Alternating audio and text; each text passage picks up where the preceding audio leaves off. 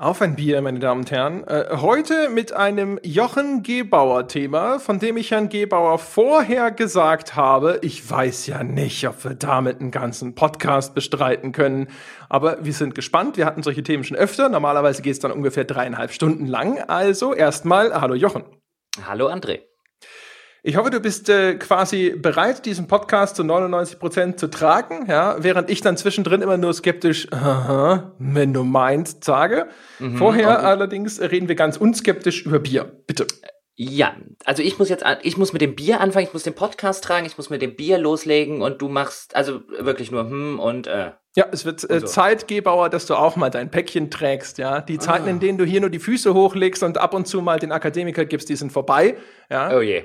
Du äh, schneidest dann auch in Zukunft die, die äh, Podcast-Folgen und äh, nein, okay, das machen wir nicht.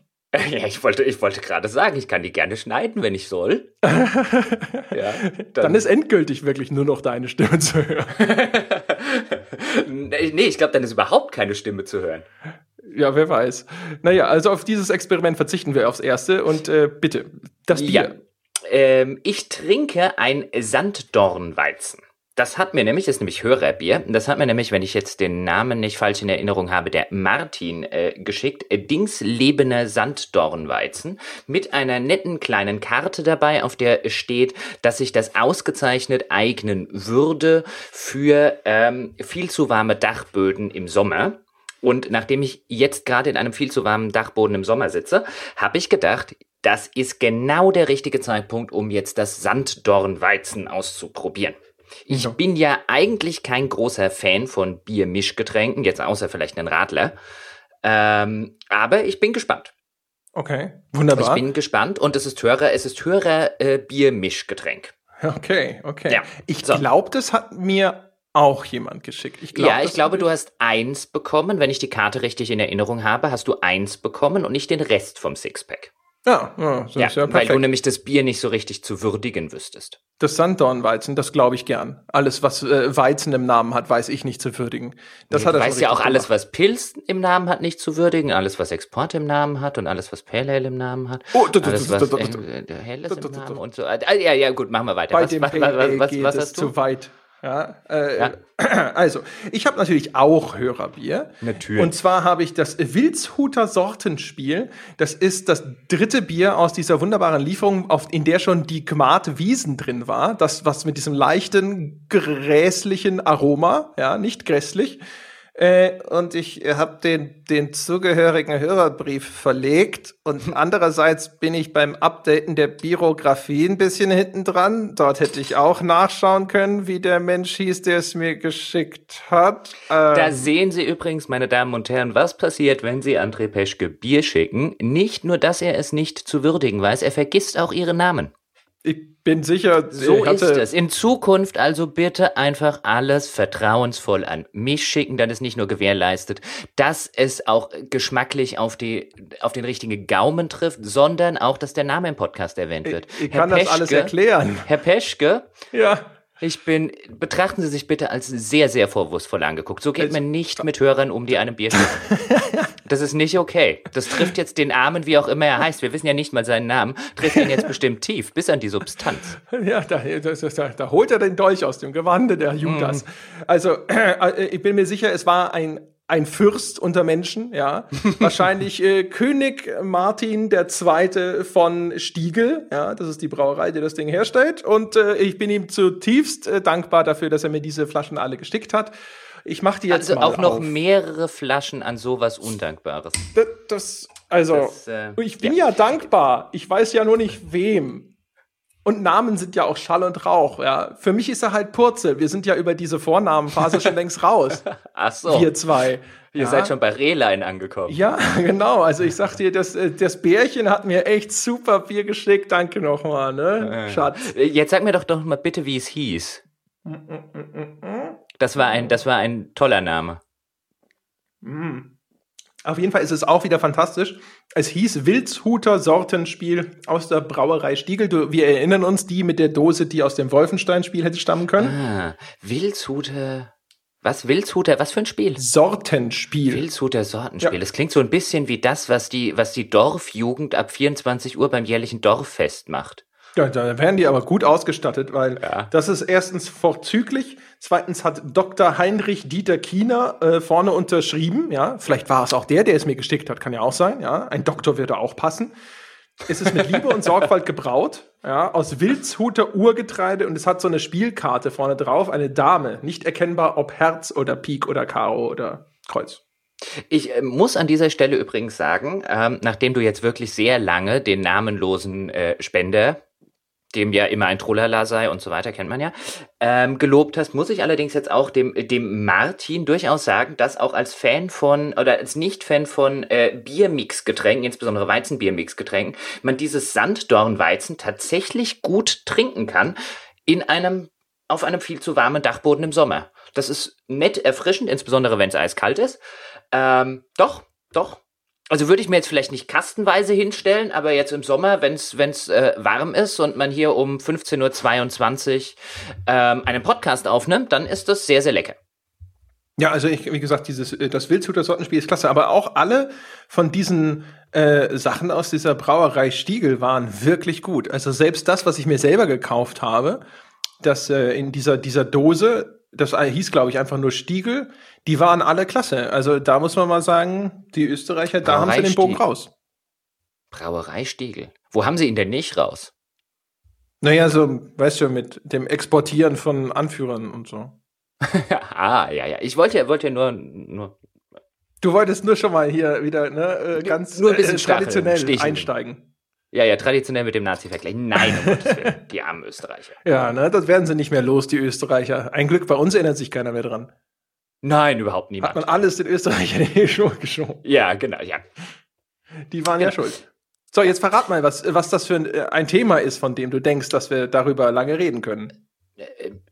Naja, meine Idee war, nachdem ich ähm, aus anderen Gründen, auf die kommen wir vielleicht nachher noch zu sprechen, die gar nicht so viel mit dem mit dem Spielebereich zu tun haben, sondern in anderen Industriebereichen eher angesiedelt ist ähm, und wie sich da teilweise die Märkte verändern und die Produkte verändern, dachte ich, wir könnten mal über das Vollpreisspiel reden und könnten darüber reden, ob und inwiefern, und das würde ich jetzt einfach zur Diskussion stellen, weil meine Arbeitsthese, auch Achtung, wieder etwas vielleicht bewusst provokanter formuliert, ähm, als sie ist, einfach nur damit wir einen, einen schönen Ansatzpunkt haben, an dem wir uns beide abreiben können und abarbeiten können. Meine Arbeitsthese wäre nämlich, dass das Vollpreisspiel, so wie wir es als äh, das ja, Finanzmodell oder Produktmodell von AAA-Spielen kennen, ähm, dass sich das langsam aber sicher dem Ende entgegenneigt und dass das nicht an Free-to-Play liegt.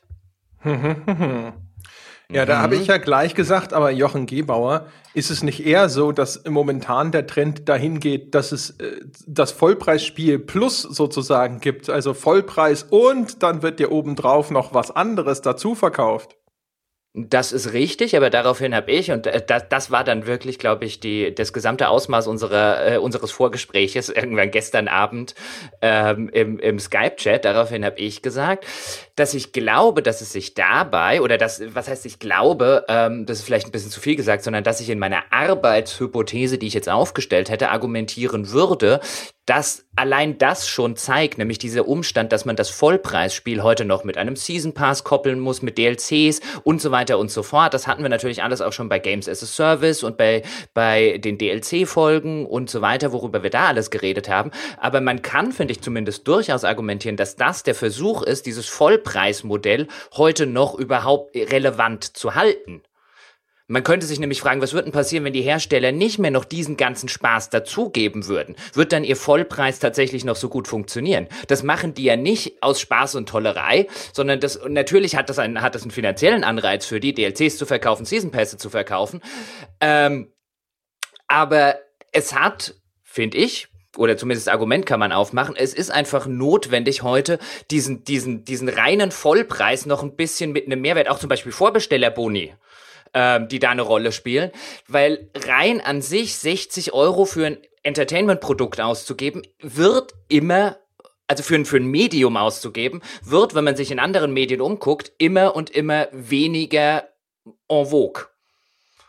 Wer kauft denn heute noch CDs? Wer kauft denn heute noch DVDs oder auch Blu-rays? Also ich meine, dieses, dieses, ich kaufe das Produkt und besitze es um dieses Besitzes willen, das scheint mir im Spielebereich noch erheblich ausgeprägter zu sein. Auch da können wir wahrscheinlich nachher auf DRMs und diesen ganzen Spaß nochmal kurz zu, zurückzukommen. Aber meine Argumentation wäre halt, in anderen Medienbereichen sehen wir extrem, wie wenig Wert immer mehr, insbesondere eine jüngere Generation, als wir das jetzt vielleicht sind, auf den tatsächlichen Besitz eines Produktes Wert legt. Und sobald du den, den Wert des Besitzes rausnimmst, wird auch der, wird auch der Vollpreis automatisch weniger attraktiv. Und das ist eben der Versuch, mit solchen Sachen wie Vorbestellerbonis, DLCs und, und, und, den, den gefühlten Wert zu steigern. Dass man eben nicht nur das Produkt besitzt, sondern einen Service. Und mhm. für Service bezahlt die junge Generation, wie wir ähm, äh, mitkriegen an vielen Stellen, äh, wenn man sich zum Beispiel nur Handykosten anguckt und iPhones und iTunes und so weiter. Für Services bezahlen sie gerne, für Produkte bezahlen sie nicht mehr so gerne. Mhm, mhm, mhm. Jetzt ist die, die Frage, was ist denn die Vision? Also was sagst du denn, wohin entwickelt sich das denn stattdessen? Du meinst, also ich persönlich hätte jetzt, ich meine, es ist ja, bin jetzt nicht ähm, Spiele-Publisher, deswegen würde ich jetzt keine, keine Vision entwerfen im Sinne von einem, da sehe ich Spiele äh, oder Preismodelle in 10 Jahren, in 15 Jahren. Aber ich würde, also meine, persönliche Meinung wäre, dass wir, glaube ich, innerhalb der nächsten fünf Jahre, sobald sich gewisse Technologien, wie zum Beispiel das Streaming von, von Spieleinhalten weiterentwickelt haben, wir durchaus andere Modelle als das, auch im AAA-Segment, weil andere Modelle als das Vollpreisspiel, die existieren ja schon seit mehreren Jahren. Aber gerade im AAA-Bereich, also wenn wir über die bekannten Serien reden, wenn wir über die großen Publisher und Hersteller reden, ähm, die legen natürlich immer noch sehr, sehr viel Wert auf ihren Vollpreis. Auch darüber können wir vielleicht mal äh, kurz reden, warum die das eigentlich machen. Also, ähm, äh, weil das glaube ich schon nur über, dass die wollen Geld verdienen hinausgeht, weil Geld verdienen kann man auch mit anderen Modellen. Aber ich glaube, dass wir innerhalb von so fünf Jahren so ungefähr, das wäre mein, wäre so der, der erste Schritt. Ich glaube, innerhalb dieser Zeit werden wir durchaus andere Modelle sehen als das reine. Ich meine, wir fangen ja jetzt schon an, wenn wir uns zum Beispiel angucken, wie ähm, das neue Hitman, was das für ein, was das für ein Preismodell hat. Ja, wobei natürlich, ich glaube, dass das Preismodell von Hitman ist so ein bisschen eher aus der Not geboren, äh, dass die Reihe vielleicht tatsächlich nicht die Verkaufszahlen leisten konnte, die notwendig gewesen wären und man jetzt das Gefühl hat, vielleicht schafft man es durch, in Anführungsstrichen, durch die Hintertür, äh, indem man das häppchenweise verkauft. Ja, Capcom natürlich. hat das ja auch bei dem Resident Evil Revelations 2, äh, ich glaube bei 1 auch schon, versucht mit diesen Episoden. Ähm, von daher, boah, weiß ich nicht. Also die Frage ist immer ein bisschen, was den Zeitraum angeht. Sobald der, je länger wir diesen Zeitraum aufspannen, desto eher bin ich geneigt, dir recht zu geben. Also wenn wir darüber reden, dass das irgendwann mal mündet in so Streaming-Services wie Netflix, nur dass man eben auch da äh, das Spiel als Stream spielen kann. Es gab da ja schon erste Versuche mit Gaikai und OnLive die allerdings so ein bisschen an den technischen Hürden gescheitert sind, scheinbar, dann würde ich sagen, vielleicht, aber selbst da, also die, die, die technische Barriere, die da besteht, die ist größer, als man denkt, weil die Latenzen, die immer noch entstehen, wenn du sowas als Stream, der dann auf irgendeinem Cloud-Rechner berechnet wird, dann wird dir das als Videobild übermittelt, du gibst eine Eingabe auf deinen Controller, die geht zurück an den Server und der reagiert darauf. Es ist automatisch hast du eine höhere Latenz, die dann sich bei Spielen, wo es auf schnelle Reaktionen ankommt, schon bemerkbar machen. Und es gab damals relativ viele Artikel auch über die Architektur des Internets, so wie es heute existiert, die zumindest bei mir den Eindruck hinterlassen haben, dass das ein Problem ist, das eher in einem Zeitraum von 15, 20, 30 Jahren vielleicht gelöst sein wird, aber nicht in fünf. Ja, es kommt drauf an, über was für Spielinhalte wir, wir, wir reden, weil zum Beispiel bei MMOs, wobei da natürlich auch noch relativ viel ähm, oder die meisten Sachen auf deiner ähm, auf deiner Platte liegen oder auch bei irgendeinem Multiplayer-Shooter, geht es ja auch mit Latenzzeiten durchaus. Es ist ja einfach nur die Frage, wie viel, wie viele, wie viele Daten du verschicken musst und wie viele Daten stationär auf einem Rechner gespeichert sind. Das ist ja erstmal unabhängig vom, vom, vom Preismodell. Nur weil Streaming zum Beispiel plötzlich eine Technologie ist, die funktioniert, heißt ja noch lange nicht, dass man nichts mehr ausliefert. Auf anderen Wegen, per Downloads und so weiter. Das ist ja, das eine ist ja unabhängig vom anderen. Naja, wenn wir über Streaming sprechen, dann gehe ich davon aus, dass du das, dass du das damit meinst, dass das Spiel komplett von einem externen Server gestreamt Nein, wird, nicht, ohne man eine muss es ja Installation. nicht, man muss es ja nicht komplett machen. Man kann ja zum Beispiel auch, man kann ja zum Beispiel ab irgendeinem Punkt vielleicht hingehen und kann eine, eine, so ähnlich wie es das Hitman macht. Und ich finde übrigens Hitman kein Beispiel, weil, weil es sich jetzt vielleicht bei uns beiden so angehört hat, was man so einfach mal eine Runde zur Seite wischen sollte mit einem, naja, die, da waren wahrscheinlich die Verkaufszahlen früher nicht. Hitman wird nicht das einzige Spiel sein, beileibe nicht das einzige Spiel von großen Herstellern, bei denen sich in der Vergangenheit die Verkaufszahlen nicht richtig rentiert haben und die jetzt dastehen und tatsächlich mit dem Vollpreismodell ein kleines Problem haben, weil sie halt sagen, wenn wir das Ding für 50 oder für 60 Euro ins Regal stellen, dann verkaufen wir nicht mehr ab, was wir abverkaufen müssen, um die Entwicklung, die halt mittlerweile ein bisschen Geld kostet, zu finanzieren. Deswegen sind ja viele Serien mittlerweile auf Eis gelegt, deswegen gibt's nicht mehr so viele äh, äh, Entwicklerstudios bei, ähm, bei großen Publishern. Da haben wir, hat in den letzten Jahren viel zugemacht. Und da ist gerade Hitman, finde ich, ein sehr spannender Versuch, irgendwie abseits des Vollpreismodells, wo man sich dann wahrscheinlich bei Square Enix tatsächlich gesagt hat, da haben wir Probleme mit anderen AAA-Franchises mitzuhalten und unsere Abverkäufe zu machen. Wir müssen ein neues Modell finden in diesem, in diesem, ich würde mal sagen, dem mittleren Segment, bei den Spielen, die eben nicht die ganz großen Blockbuster sind, die aber eben auch nicht klein genug für Indie sind. Und gerade in dem Segment, glaube glaube ich, äh, besteht durchaus ein großer Handlungsbedarf, was ein Alternativmodell für den Vollpreis angeht, aus Sicht der Hersteller. Aus Sicht der Spieler ist natürlich in erster Linie immer mal gleich der Vollpreis erstmal netter, weil dann wird man in der Regel nicht mit irgendwelchen Free-to-Play-Mechaniken und so weiter behelligt. Aber aus Sicht der Hersteller ist es, glaube ich, durchaus nicht, also für die wäre es, glaube ich, äh, äh, durchaus notwendig, bei den Spielen, die jetzt nicht ein Call of Duty und nicht ein Assassin's Creed und nicht ein FIFA sind, wo man theoretisch jedes Jahr auch einmal die Wäscheliste veröffentlichen kann und hat trotzdem 20 Millionen Abverkäufe, die wären, glaube ich, für ein, für ein anderes Finanzierungsmodell abseits des Vollpreisspiels, das nicht dann wieder Free-to-Play ist, echt dankbar. Ja, in der Hinsicht ja, aber das ist ja im Grunde genommen das, was ich auch eingangs damit gemeint habe. Ich glaube halt, Hitman ist, wenn man, das ist immer eine Definitionsfrage, aber ich glaube, man muss sich halt einfach eingestehen, dass das nicht mehr AAA ist. Das heißt, es ist nicht mehr eine Produktion auf dem Niveau, sei es jetzt inhaltlich, spielerisch, technisch oder wie auch immer, wo eine ausreichend große Anzahl Menschen bereit ist, den Vollpreis zu zahlen. Und deswegen muss es sich jetzt irgendwie eine Alternative überlegen. Und bei Hitman hat man sich entschieden zu sagen, okay, äh, wir teilen das sozusagen in kleine Stückchen auf. Am Ende, wenn du alles haben willst, hast du im Grunde genommen wahrscheinlich trotzdem Vollpreis oder beinahe Vollpreis bezahlt.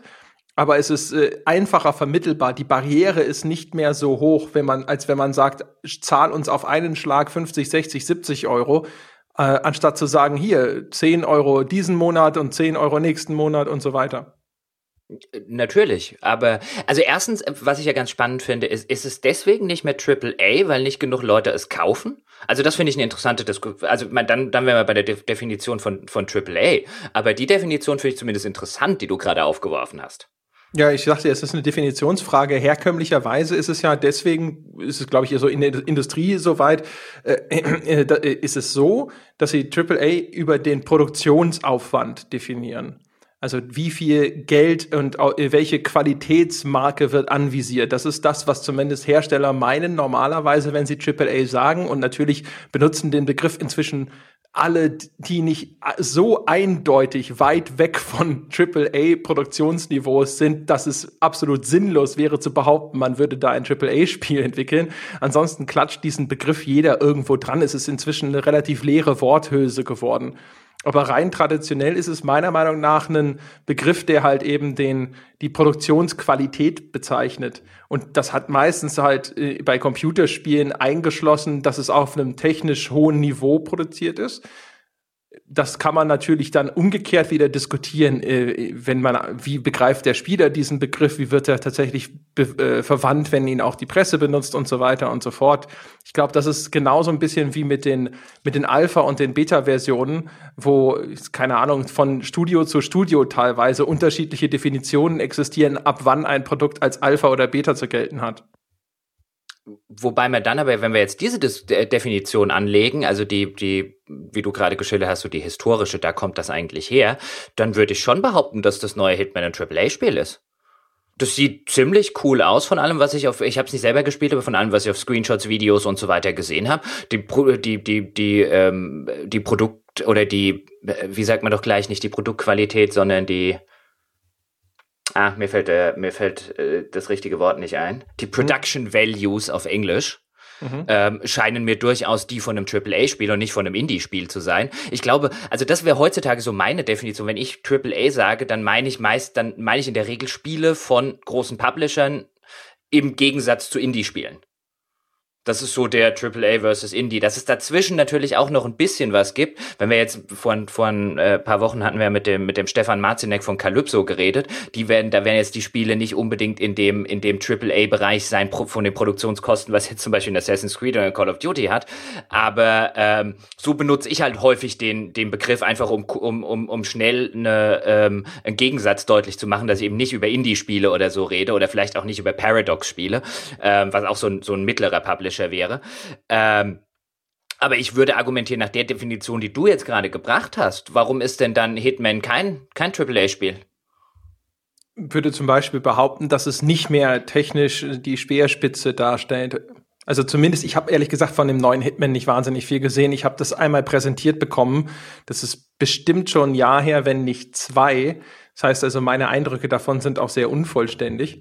Aber äh, im Grunde genommen, als, äh, als ich das sagte, war das ja eher so gemeint, dass das so das Eingeständnis ist, dass man auf diesem obersten Niveau nicht mehr mitspielen kann. Dass man, dass das Produkt aus welchen Gründen auch immer nicht mehr genügend Leute überzeugt, dafür 50, 60 Euro auf den Tisch zu legen und man sich deswegen Alternativen überlegen musste, um halt mehr Leute dazu zu bringen, am Ende auch mehr Geld dafür auszugeben, weil sich sonst die Produktion nicht mehr rentiert. Und das ist natürlich wirklich ein klassisches AAA-Problem, dass die Produktionskosten von den Dingern so hoch sind, dass es eine erstaunliche Menge an Leuten braucht, die das hinterher kaufen und auch noch mindestens mal, sage ich mal, innerhalb dieser Vollpreis-Range, so keine Ahnung, von mindestens 40 Euro aufwärts, ja, und da scheint es wohl bei Hitman äh, gehapert zu haben. Ich vermute, sonst hätten sie, also Publisher sind ja risikoscheu, Normalerweise machen sie sowas nicht ohne Not. Deswegen würde ich davon ausgehen, dass, dass die Hitman-Spiele einfach nicht äh, die Verkaufszahlen gebracht haben, die ihre Produktionskosten ja nahelegen. Ja, aber genau jetzt sind wir doch aber, finde ich, an genau dem spannenden Punkt, nämlich wenn wir diese Entwicklung haben und die, die gab es in dem Ausmaße, würde ich jetzt argumentieren, äh, äh, früher noch nicht, die ist ziemlich, ziemlich einzigartig. Insbesondere, wie es auch ziemlich einzigartig ist, dass wir mittlerweile nur noch sehr, sehr wenige Spiele im Vergleich zu früher haben, die große Publisher im Jahr rausbringen. Also wenn man sich anguckt, was Activision vor zehn Jahren veröffentlicht hat pro Jahr und was die heute veröffentlichen, oder auch was ein Ubisoft äh, äh, mal eine Zeit lang alles mitgemacht hat oder als es noch die Infograms und so weiter gab. Du hast wesentlich weniger AAA oder Spiele von großen Herstellern und sie haben offensichtlich langsam aber sicher die wenig, obwohl es nur wenige gibt, ein Problem, sich am Markt durchzusetzen mit, äh, mit diesem Vollpreis. Und ich finde schon, ähm, dass das was über den, den Status quo und vielleicht auch über die Zukunft des Vollpreismodells an sich sagt. Wenn die ersten schon wegbröckeln, obwohl es gar nicht mehr sonderlich viele gibt.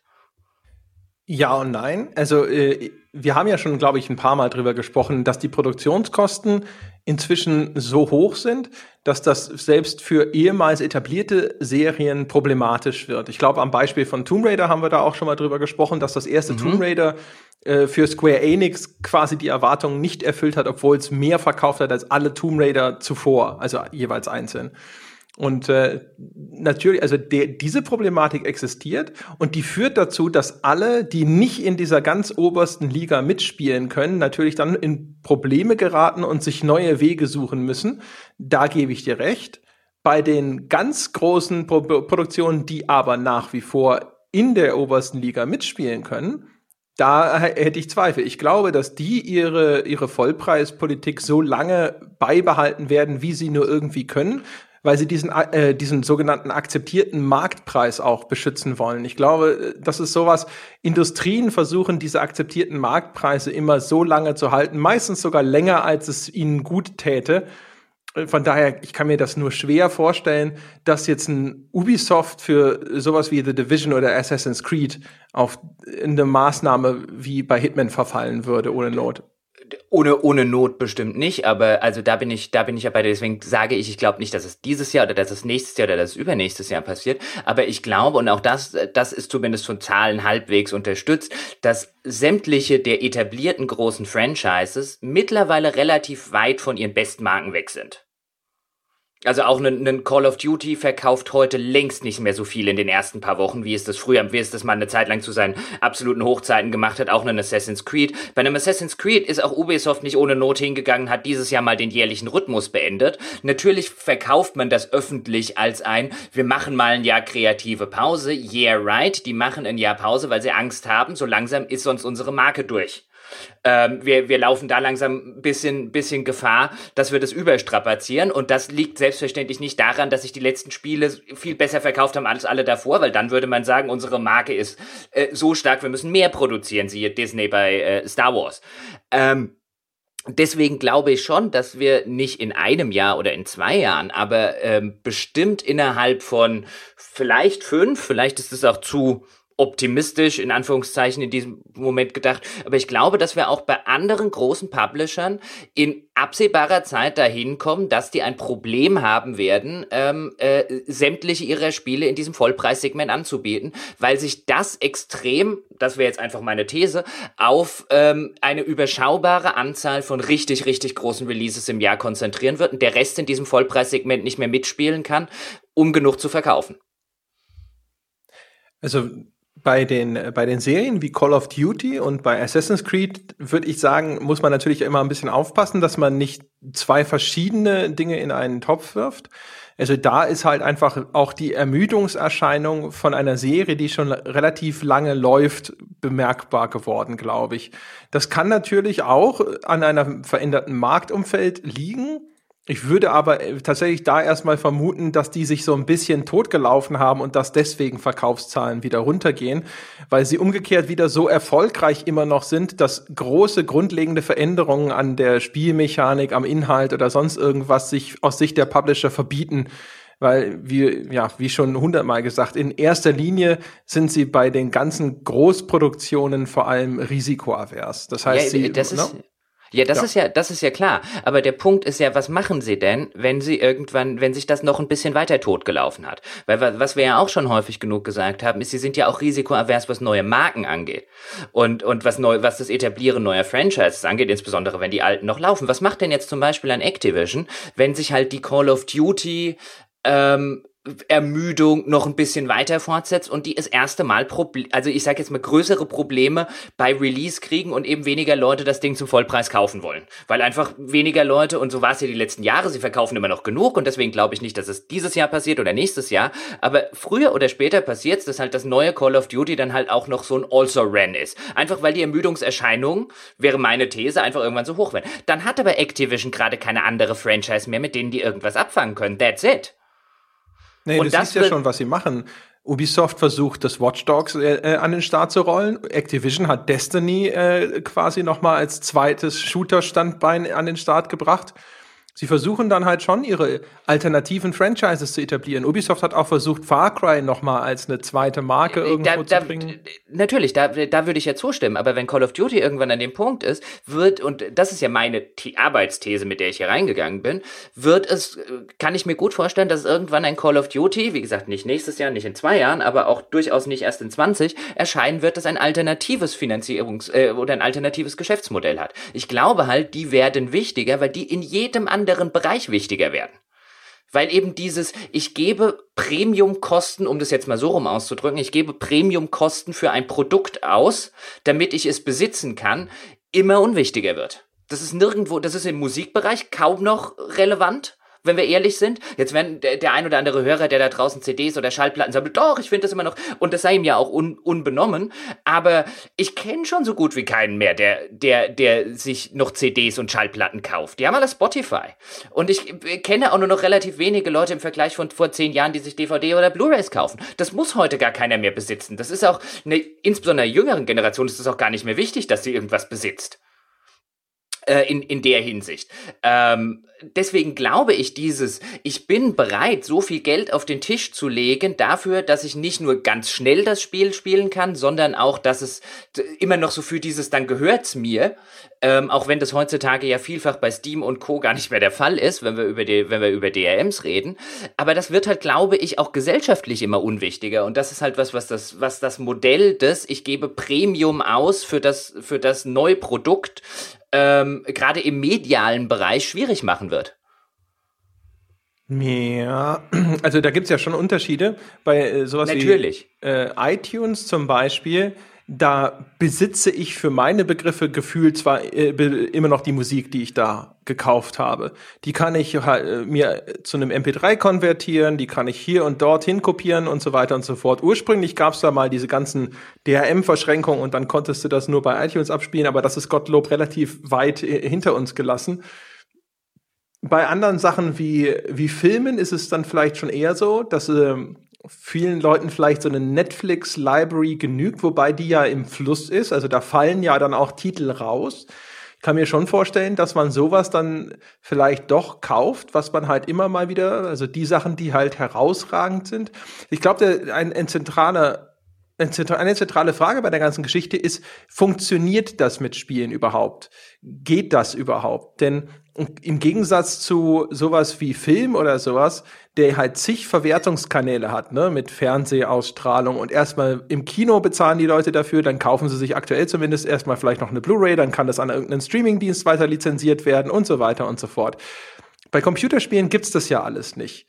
Computerspiele machen erstmal ihre Kohle, wenn sie rauskommen, zum Vollpreis und dann wird es nach und nach durchreduziert und dann ist irgendwann mal Schicht im Schach. Dann gibt's vielleicht noch sowas wie, keine Ahnung, Cover-CDs, wobei das wahrscheinlich inzwischen auch keine große Rolle mehr spielt. Humble Bundle ist jetzt vielleicht die Cover-CD äh, von 2016. Aber das ist ja dann eigentlich nur noch so der Ramschladen. Das heißt, da gibt's gar nicht so viel. Die, die Frage ist, kommt wo, wo kommt die, die Kohle denn dann hinterher her? Ja? Wenn, also über so, so Streaming-Dienste, also wenn, wenn es sowas wie ein Netflix für Spiele irgendwann mal gäbe, boah, also ich weiß es nicht, vielleicht sowas wie EA Access, was dann tatsächlich in Publisher-Hand ist, aber so stark äh, zersplitterte Dienste, also einem Markt, wo dann ein EA, ein Bethesda, ein Ubisoft, ein Activision und so, jeder hat seinen eigenen äh, seinen eigenen Dienst, wo du dann auf deren jeweilige Bibliothek zugreifen kannst.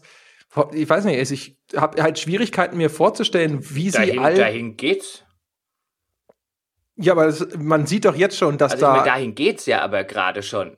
Ja, aber es, wir sehen jetzt schon, dass, dass die Bereitschaft, da so, so und so viele Dienste zu tragen, bei den Leuten halt auch relativ gering ist. Es gibt schon einen Grund, ja, warum wir, wir sehen ne, aber auch, Steam bei 70 Prozent oder so gesehen ja, wird. wir sehen aber auch, dass das den Publishern einfach egal ist. Also EA, also wie auch immer die Marktanteile jetzt sind, wenn wir jetzt sagen, Steam hat 70 Prozent, EA veröffentlicht seine Spiele trotzdem in der Regel nicht bei Steam da kannst du die halt trotzdem nicht kaufen. Die sagen halt, komm zu, komm zu, komm zu uns.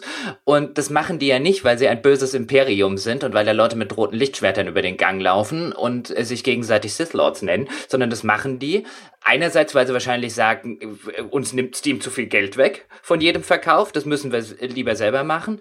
Ähm, und um ihre, um dringend ihre Plattform zu etablieren. Selbst Ubisoft, Ubisoft-Spiele, die du häufig bei Steam kaufen kannst, haben trotzdem noch eine Uplay-Anbindung. Und ich würde mich nicht wundern, ob, wo, wenn am Ende trotzdem mehr Leute das Ding auf Steam kaufen als auf Uplay, obwohl sie eine doppelte Kontoanbindung haben, statt einfach nur eine einfache. Also Ubi ist offensichtlich hingegangen, hat gesagt, okay, wir können, wir können um Steam keinen keinen Bogen machen, aber da ist trotzdem unser Dienst drin. Also diese Zersplitterung in Dienste, die hat ja schon angefangen. Und wohin das in zehn Jahren irgendwo mal geführt haben will, darüber können wir jetzt natürlich äh, diskutieren. Ich würde allerdings anmerken, dass in der Regel die meisten Szenebeobachter zehn Jahre bevor was passiert ist, nicht den Hauch einer Ahnung haben, was passiert ist. Also wenn wir, wenn wir vor zehn, wenn wir, wenn, wenn wir heute zurück in die Zeit reisen und am 7.6.2006 mit zwei ausgewiesenen Musikexperten darüber sprechen, wie in zehn Jahren die Musikindustrie aussieht in Sache, in Sache Vertriebskanäle, würden die, glaube ich, nur Unsinn erzählen. Möglicherweise. Oder größtenteils. Einfach weil, einfach weil das, das, das meistens so ist, dass halt äh, dieses in die Zukunft gucken. Also ich meine, da gibt's ja auch diese bekannten Beispiele, was Bill Gates und Co. immer mal gesagt haben, wohin die, die Reise der Personalcomputer und so weiter geht. Ähm, das kannst du eigentlich nicht machen. Also das ist zu weit in der Zukunft.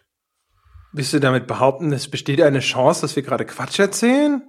Nein, es würde eine Chance bestehen, dass wir Quatsch erzählen, wenn wir jetzt tatsächlich auf die, auf konkrete Modelle, wie dann das Spiel in zehn Jahren aussehen könnte. Ähm, einfach weil wir uns die meisten dieser Modelle wahrscheinlich noch überhaupt nicht vorstellen können. Wir erzählen, glaube ich, keinen Quatsch, wenn wir sagen, dass die Spielelandschaft in zehn Jahren ähm, ziemlich anders aussieht, als sie das heute tut. Man sollte halt bei solchen Prognosen immer nur vorsichtig sein mit dem konkreten Modell, wie es dann tatsächlich der Fall ist.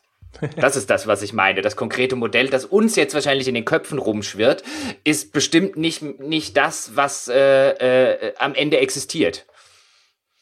Ja, möglicherweise. Wobei natürlich, also jetzt gerade auf so einen Zeitraum von zehn Jahren lässt sich zumindest so spielhistorisch relativ viel meistens aus dem extrapolieren, was es dann äh, schon gab. Außer, außer es kommen jetzt irgendwelche externen Technologien hinzu, die nicht vorhersehbar waren, wie zum Beispiel das Internet oder so. Aber das Problem ist natürlich, welche, welche ist es, ne, von all den verschiedenen Optionen, die sich dann in irgendeiner Form so weit weiterentwickelt, dass sie, dass sie äh, zumindest eine große Rolle in dem Markt einnimmt. Also, um, um jetzt einfach mal ein Beispiel aus dem Spielebereich zu nehmen, wenn wir jetzt, wenn wir jetzt zwölf Jahre zurückgehen, dann sind wir beim Release von Half-Life 2. Das war ja damals so ungefähr das, das Spiel, mit dem Valve Steam gepusht hat, wo es damals einen riesen Aufschrei gab. Ich lade mir doch diese Plattform nicht runter, äh, mit Online-Anbindung und diesem ganzen Graf nur um ein Spiel zu spielen und so weiter. Hätte man damals gesagt, zwölf Jahre jetzt zurück, äh, und hätte damals jemand tatsächlich, wenn man, wenn man mit irgendjemanden aus der Spieleindustrie, wir haben ja selber damals drin gearbeitet, hätten wir tatsächlich vorhergesehen, dass wir heute davon reden, dass Steam die mit Abstand relevanteste Verkaufsplattform, über Verkaufsplattform hat damals ja noch nicht mal jemand nach oder großartig nachgedacht, die größte digitale Verkaufsplattform oder wahrscheinlich sogar die größte Spieleplattform der Welt ist, dass mittlerweile jeder seinen eigenen, äh, seinen eigenen Steam-Dienst hat von den großen Publishern und so weiter. Hätten wir das wirklich vor hätten wir das 2004 vor zwölf Jahren vorhergesagt? Ich glaube nicht. Äh, das sprich nur für dich. Also, ja, genau. kann mich erinnern, als ob es gestern gewesen wäre. Ich ja. habe gleich gesagt, hier in zwölf Jahren, zufällig habe ich auch zwölf Jahre gesagt. Ja, ja genau. also eigentlich, eigentlich waren es ja nur elfeinhalb. Äh, äh, äh, wie gesagt, in der Hinsicht, ja, ja. Ähm, keine Ahnung. Wieso hat Activision sowas noch nicht? Ich glaube, die haben zu wenig Spiele. Weiß ich nicht. Ich meine, gut, also, sie haben das Battlenet, insofern ein bisschen ja. haben sie es schon, ne? Aber für, für, also für, für Blizzard, aber rein für Activision, was sollen da drauf? Call of Duty und? Skylanders? ja, Destiny? Ich, ich, glaube, die haben einfach zu wenig Spiele. Also das ist, das ist, glaube ich, echt der banale, der banale Grund. Wäre jetzt mein Tipp. Und gerade so Skylanders und Co., das funktioniert ja damit, dass du deine Figuren und so verkaufen willst. Und auch Destiny, da wirst du ja in-game den Krempel verkaufen. Also ich glaube, da brauchst du halt weniger diese Plattform diese Verkaufsplattform. Also die haben halt einfach zu wenig. Ich meine, die sagen sich halt, das Call of Duty stellen wir bei Steam und äh, ich weiß gar nicht, ob die auch noch bei Ubi und äh, äh, Co. sind oder ob die nur bei Steam sind. Ähm, äh, aber die sagen sich wahrscheinlich, das stellen wir für die PC-Leute bei Steam raus, weil das sind sowieso, äh, ganz ehrlich, ich glaube, glaub Call of Duty, Activision sagt sich da sowieso, die, die PC-Leute sind uns relativ egal. Also die machen halt wirklich so viel Absatz auf Konsole, äh, dass die PC halt, das, das ist da eher so ein Also-Ran. Also da für die tatsächlich eine Plattform aufzumachen, ähm, was dann ja meistens eine PC-Only-Geschichte ist, weil auf den Konsolen hast du halt das PSN und, und Xbox Live. Da kommst du eh nicht mit deiner eigenen Plattform weit, wenn du überhaupt nur aus den Startlöchern kämst. Ähm, und für den PC-Bereich ist denen, ist denen das, glaube ich, der, der Markt einfach zu uninteressant. Da hat einfach EA und Ubisoft haben halt da einfach mehr Spiele. Ähm, und haben inzwischen auch einen größeren Backlog an, ich sag mal, halbwegs neueren Sachen, mit denen du halt immer noch äh, äh Steady Eddie dein Geld verdienen kannst auf dem PC. Und Ubisoft, also wie gesagt, was stellt ein Activision rein für PC-User? Ähm, einfach die allerletzten Call of Duties. Ich meine, wann war das letzte Activision-Spiel für jetzt für so eine PC-Core-Gamer-Audience, das nicht Call of Duty war? Bestimmt äh, Soldier of Fortune 3 äh, oder so. Keine Ahnung. Ich meine, nachdem sich die äh, äh, verabschiedet haben von relativ vielen ihrer, ihrer Produktionen, schwierig. Also gut, natürlich, wenn du die Blizzard-Produkte dazu nimmst, dann hat äh, Activision da durchaus einiges am Angebot gehabt, ne? Wenn man die Blizzard-Produkte, aber ich meine, das ist ja nicht umsonst bei denen auch ein bisschen getrennt. Ja, wie also getrennt das die, ist, die weiß man nicht, aber ja. ja. Aber auf jeden Fall, ja, ist ganz. Also was ich mir wirklich vorstellen kann, ist, und wo ich dir recht gebe, ist, die, diese Einstiegshürde ist halt, das wird, finde ich, immer deutlicher, schon sehr, sehr hoch. Also 60, 70 Euro zu bezahlen für so ein neues Spiel, das ist schon eine echte ziemliche Ansage. Also ich habe ja immer die, quasi aus Prinzip gesagt, man sollte sich als Redakteur ab und zu Spiele kaufen und habe das auch immer gemacht und habe dann immer wieder festgestellt, wie lange ich rumüberlegt habe, für welchen Titel ich jetzt tatsächlich bereit bin, so viel Geld auf den Tisch zu legen. Und tatsächlich war es so, dass selbst bei den richtig guten Spielen, also jetzt vor kurzem habe ich mir Uncharted 4 gekauft zum Beispiel und das hat mich, glaube ich, so 64 Euro sowas gekostet. Und, und das ist schon ein richtig gutes, wenn auch nicht sensationelles Spiel. Und selbst da habe ich hinterher so ein bisschen davor gesessen und gedacht so, ja, ja weiß ja nicht, war es das jetzt wirklich wert und du hättest ja auch und sonst irgendwas. Das ist schon schwierig. Ich glaube, dass diese ganz großen Top-Produktionen ganz am Anfang, wenn sie neu rauskommen, noch echt sehr lange diesen Preispunkt behalten werden. Und da würde ich jetzt eher auf einen Zeitraum von zehn Jahren plus tippen wenn ich ehrlich bin. Die, die ganz großen Top-Produktionen, da würde ich nicht mehr widersprechen. Ich glaube, dann wäre es einfach, unsere Frage ist einfach, was, wie viele es davon noch geben wird und äh, welche wir dann, welche wir dazu packen. Also ein neues Uncharted ganz bestimmt, ein neues GTA ganz bestimmt. Mir geht's halt eher darum, dass, äh, oder auch in meiner Anfangsthese, dass wir erheblich weniger davon sehen werden in einem, in einem mittelfristigen Zeitraum von denen, die direkt. Das neue Elder Scrolls bestimmt, das neue Fallout bestimmt, dass diese Sachen, äh, ja, aber die Zeiten, in dem im Jahr ähm, irgendwie, äh, was weiß ich, wie viele es noch sind, 50 oder 100 Vollpreisspiele, ich glaube, die wird sich dem Ende zuneigen. Ja, Langsam, das sehen wir aber jetzt schon. Das sehen wir das jetzt schon. Das beginnt schon und ich glaube, das wird noch, also diese, diese spezielle Revolution frisst noch mehr Kinder. Überleg mal alleine, wenn du zurückdenkst an so PlayStation 2 Zeiten, mein Gott, also ja. wie viele äh, angeblich zumindest große Titel sind da rausgekommen. Die ganzen Publisher, Activision äh, ist insofern ja wirklich ein interessantes Beispiel sogar, weil, mein Gott, was hatten die früher für viele unterschiedliche Titel unter Vertrag? Und die haben ja dann total ausgemistet und haben sich wirklich konzentriert auf diese ganz wenigen Großproduktionen. So, also wirklich alles riesig, aber halt nur so die sicheren Erfolge. Ja, und ich, ich glaube, das ist auch so ein bisschen was, was bei, bei so einer breiten Spieleöffentlichkeit noch nicht so ganz im Bewusstsein ist, weil es auch wirklich was ist, was jetzt einem, einem so als Gedanke kommt, wenn man so eine Diskussion führt, ist halt das, das wird noch extremer. Diese Entwicklung ist noch nicht an dem Ende. Wie gesagt, du hast vorher das Tomb Raider, du hast Square Enix, ist so ein schönes Beispiel, die halt echt Probleme mit ihren Franchises hatten und haben, weil ich kann mir auch nicht vorstellen, dass sich das äh, Rise of the Tomb Raider jetzt als Xbox One Exklusiv-Ding und so weiter irgendwie ähm, äh, besser verkauft hat als der Vorgänger, der sich schon schlechter verkauft hat, als die wollten. Ähm, äh, bei einem Hitman sieht man es jetzt. Also ich glaube, das sind nicht die einzigen. Wie gesagt, bei einem Assassin's Creed sind wir immerhin so weit, dass sie dieses jährliche Ding schon angreifen und das rausnehmen und irgendwo ein Watch Dogs positionieren wollen, bei dem ich mir übrigens nicht sicher bin. Aber das ist eine andere Geschichte für einen anderen Tag. Also nicht sicher bin insofern, ob das die Rolle eines Assassin's Creed einnehmen kann. Ähm, aber und was ich eben glaube oder womit man eben rechnen muss, ist, dass das immer, dass das, dass das, also dass diese Ausdünnung noch weiter voranschreiten wird. Da fallen noch einige andere Sachen hinten runter. Ich meine, bei EA fielen zum Beispiel ja auch lange Sachen hinten runter. Jetzt haben die ja probiert, ein paar Sachen wieder zu beleben. Ähm, ob das jetzt ein Mirror's Edge ist oder auch ein Need for Speed, was es dann mal eine ganze Zeit lang nicht so wirklich mehr gab. Ähm, aber das funktioniert ja auch alles mehr schlecht als recht. Ja, also insofern ist vielleicht Activision tatsächlich so eine ein Modell, wenn du so willst, also wie vielleicht dann in Zukunft noch die wenigen verbliebenen Publisher tatsächlich alle aussehen werden. Ein Teil mhm. wird auch einfach verschwinden. Also machen wir uns nichts vor. Jetzt äh, ohne die als konkret, äh, ohne das als Prognose zu meinen, aber so jemand wie Square Enix, es kann auch einfach gut sein, dass es die irgendwann dann nicht mehr gibt. Ich glaube, Square Enix wird nach allem, was man auch so ein bisschen immer mal so zwischen den Zeilen, wie gesagt, in solchen Geschäftsberichten, wir haben, glaube ich, das Tomb Raider Beispiel schon, schon ein paar Mal bemüht. Ich glaube, Square Enix steht und fällt mit dem nächsten Final Fantasy. Wenn das floppt, kann ich mir gut vorstellen, dass es nicht mehr lange ein Square Enix gibt. In der aktuellen Form zumindest nicht. Ich glaube, da steckt da steckt, deswegen haben die das dann auch nochmal verschoben und deswegen haben die äh, äh, das alles darum gemacht. Ich glaube, da steckt die Zukunft von Square Enix zu einem erheblichen Teil drin. oh oh. Aber äh, ja, keine Wieso, Ahnung. Oh oh? Weil ich äh, tatsächlich erst, ach, das habe ich dir noch gar nicht erzählt. Äh, ja, oh, hast du mal peinlich, wieder angefragt? Das jetzt äh, mittendrin zu sagen, ey, Jochen, ich war, ich war fremd Podcasten. Was? Ja. Ja, ich war bei den lieben Kollegen von Instant Moin äh, heute Morgen ähm, ja, und äh, das sagst du mir, so kommst du mir nach ja, Hause. Ja, also ich meine. Du hast nicht mal gefragt, ne? ob du darfst. Äh, nein, aber, aber ich habe ich hab unseren Namen ins Mikro gebrüllt. Sozusagen. Das, Das ist ja gut. noch schlimmer, wenn man beim Fremdgehen den Namen des Partners brüllt. Ja, nicht deinen, machst es nur in nicht der besser. Webseite. Du machst es nicht besser. Komm du mir mal nach Hause. Ach je, ja. Da Äh, geht ich, der Fremdpodcast. also ich wollte es dir eigentlich schlimm genug. erzählen. Ich habe es nur irgendwie versäumt. Ich weiß auch nicht. Ja, genau.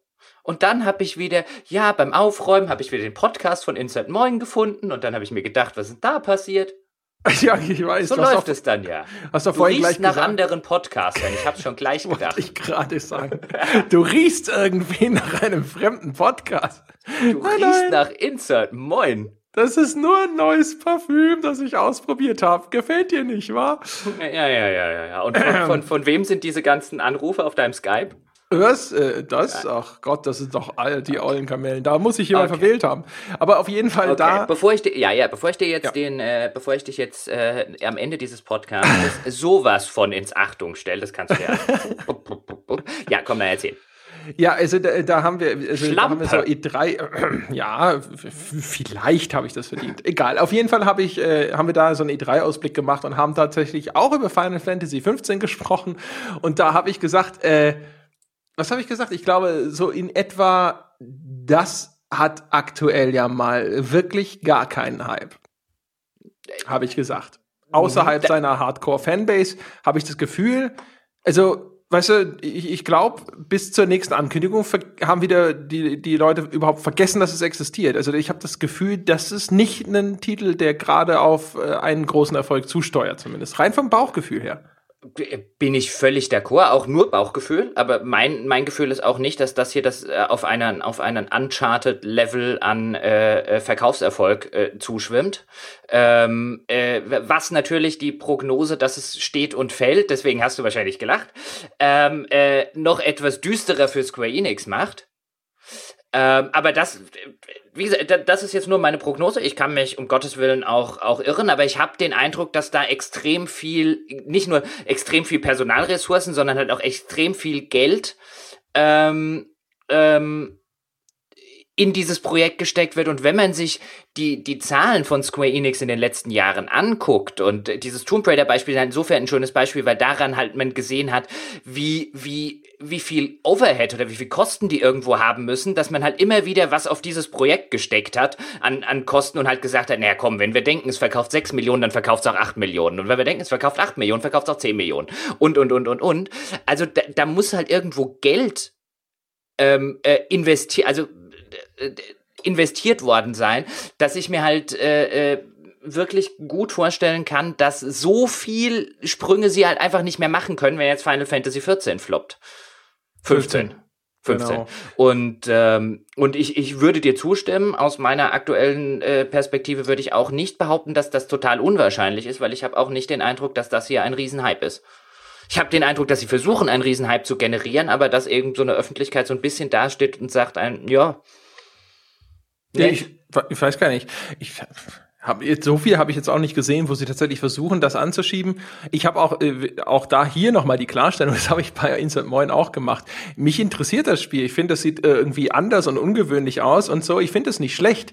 Ich habe nur nicht das Gefühl, dass da wahnsinnig viele Leute drauf warten. Es ist so ein Titel, äh, wo ich das Gefühl habe, dass er vielleicht sich so ein bisschen zwischen die Stühle setzt, ja, also zu anders ist, damit die Hardcore-Fanbase wirklich begeistert und zufrieden ist, aber äh, nicht die Änderungen vornimmt, die es einer breiteren Öffentlichkeit jetzt irgendwie schmackhaft machen würde. Also das ist so ein bisschen merkwürdig, das Ding. Aber das könnte auch das ist immer gefährlich. Es könnte so eine total deutsche Perspektive sein, dass es nur hierzulande erstmal alle so ein bisschen zum Schulterzucken anregt und dass es dann aber, keine Ahnung, in Japan und USA total durch die Decke geht. In, in Japan kann ich es halt null einschätzen. Ähm, in den USA habe ich jetzt auch nicht den Eindruck, wenn ich mich dort mit amerikanischen Bekannten und so weiter über ähm, äh, und den Foren und so ein bisschen rumtreibe, habe ich nicht den Eindruck, dass da, dass da Final Fantasy 14, 15 jetzt bei den absoluten Hype-Spielen des Jahres irgendwie auf, auftaucht. In Japan mag das völlig anders sein. Ähm, also auch wie gesagt, nur, nur persönlicher Eindruck auch bei, bei mir. Ich allerdings als, als alter Final Fantasy Fan, ähm, äh, muss sagen, das ist so, dass ich werde ihm bestimmt eine Chance geben, aber erstens, es sieht nicht aus wie ein Final Fantasy. Und das ist so, weil wir schön beim Thema sind, nicht zum Vollpreis. Also das würde ich mir nicht zum Vollpreis kaufen. Da wäre ich echt, also da 60 Euro, da, da, da würde ich die Gefahr groß sehen, dass ich irgendwie nach 10 Stunden sage, die haben Final Fantasy kaputt gemacht. Oder eben, äh, vielleicht jetzt, das wäre jetzt ein bisschen extrem, aber eben sage, hey, das ist also, wo, wo sie mit der Reihe hingehen. Uh -uh. Weil da bin ich halt auch nach den letzten Final Fantasies einfach zu, äh, zu, äh, zu skeptisch um zu sagen, da lege ich noch mal bei Release. Das hätte ich früher jederzeit gemacht, noch so zu, zu PS1 und PS2 Zeiten. Neues Final Fantasy, uh, Shut Up and Take My Money. Ähm, nach den letzten Final Fantasies und nach, nach allem, was ich über das jetzt weiß, ist das kein Shut Up and Take My Money mehr. So gerne, wie ich es machen würde, als Fan. Ja, ich bin da schon länger raus. Also mich haben sie so mit dem zwölften, glaube ich, äh, mehr oder minder so ein bisschen verloren. Den habe ich zwar gespielt, so ein bisschen und äh, keine Ahnung, beziehungsweise eigentlich ja schon X2, also diese Auskopplung von, von Final Fantasy X. Da, wo man, das war das, wo man Yuna gespielt hat, glaube ich, ne? Ja, was ich, äh, ja. Also da wäre ich jetzt auch der Meinung, ich würde auch sagen, es braucht kein Mensch. Jetzt äh, werden sich auch wieder einige beschweren, aber ja. das verstehe ich. Also das war auch nichts mehr für mich. Zumal sich die Geschichte für mich durcherzählt hatte. Also da, da gab es relativ wenig Gründe, das äh, ja nochmal zu spielen. Ja, und seitdem ist es so ein Ding, wo ich immer mal wieder so aus äh, einem, ach Mensch, du, Final Fantasy, das war doch mal richtig cool, dass da mal reinschaue, ja, und dann feststelle so, ah, ja, ich weiß nicht, ist es das noch? Keine Ahnung.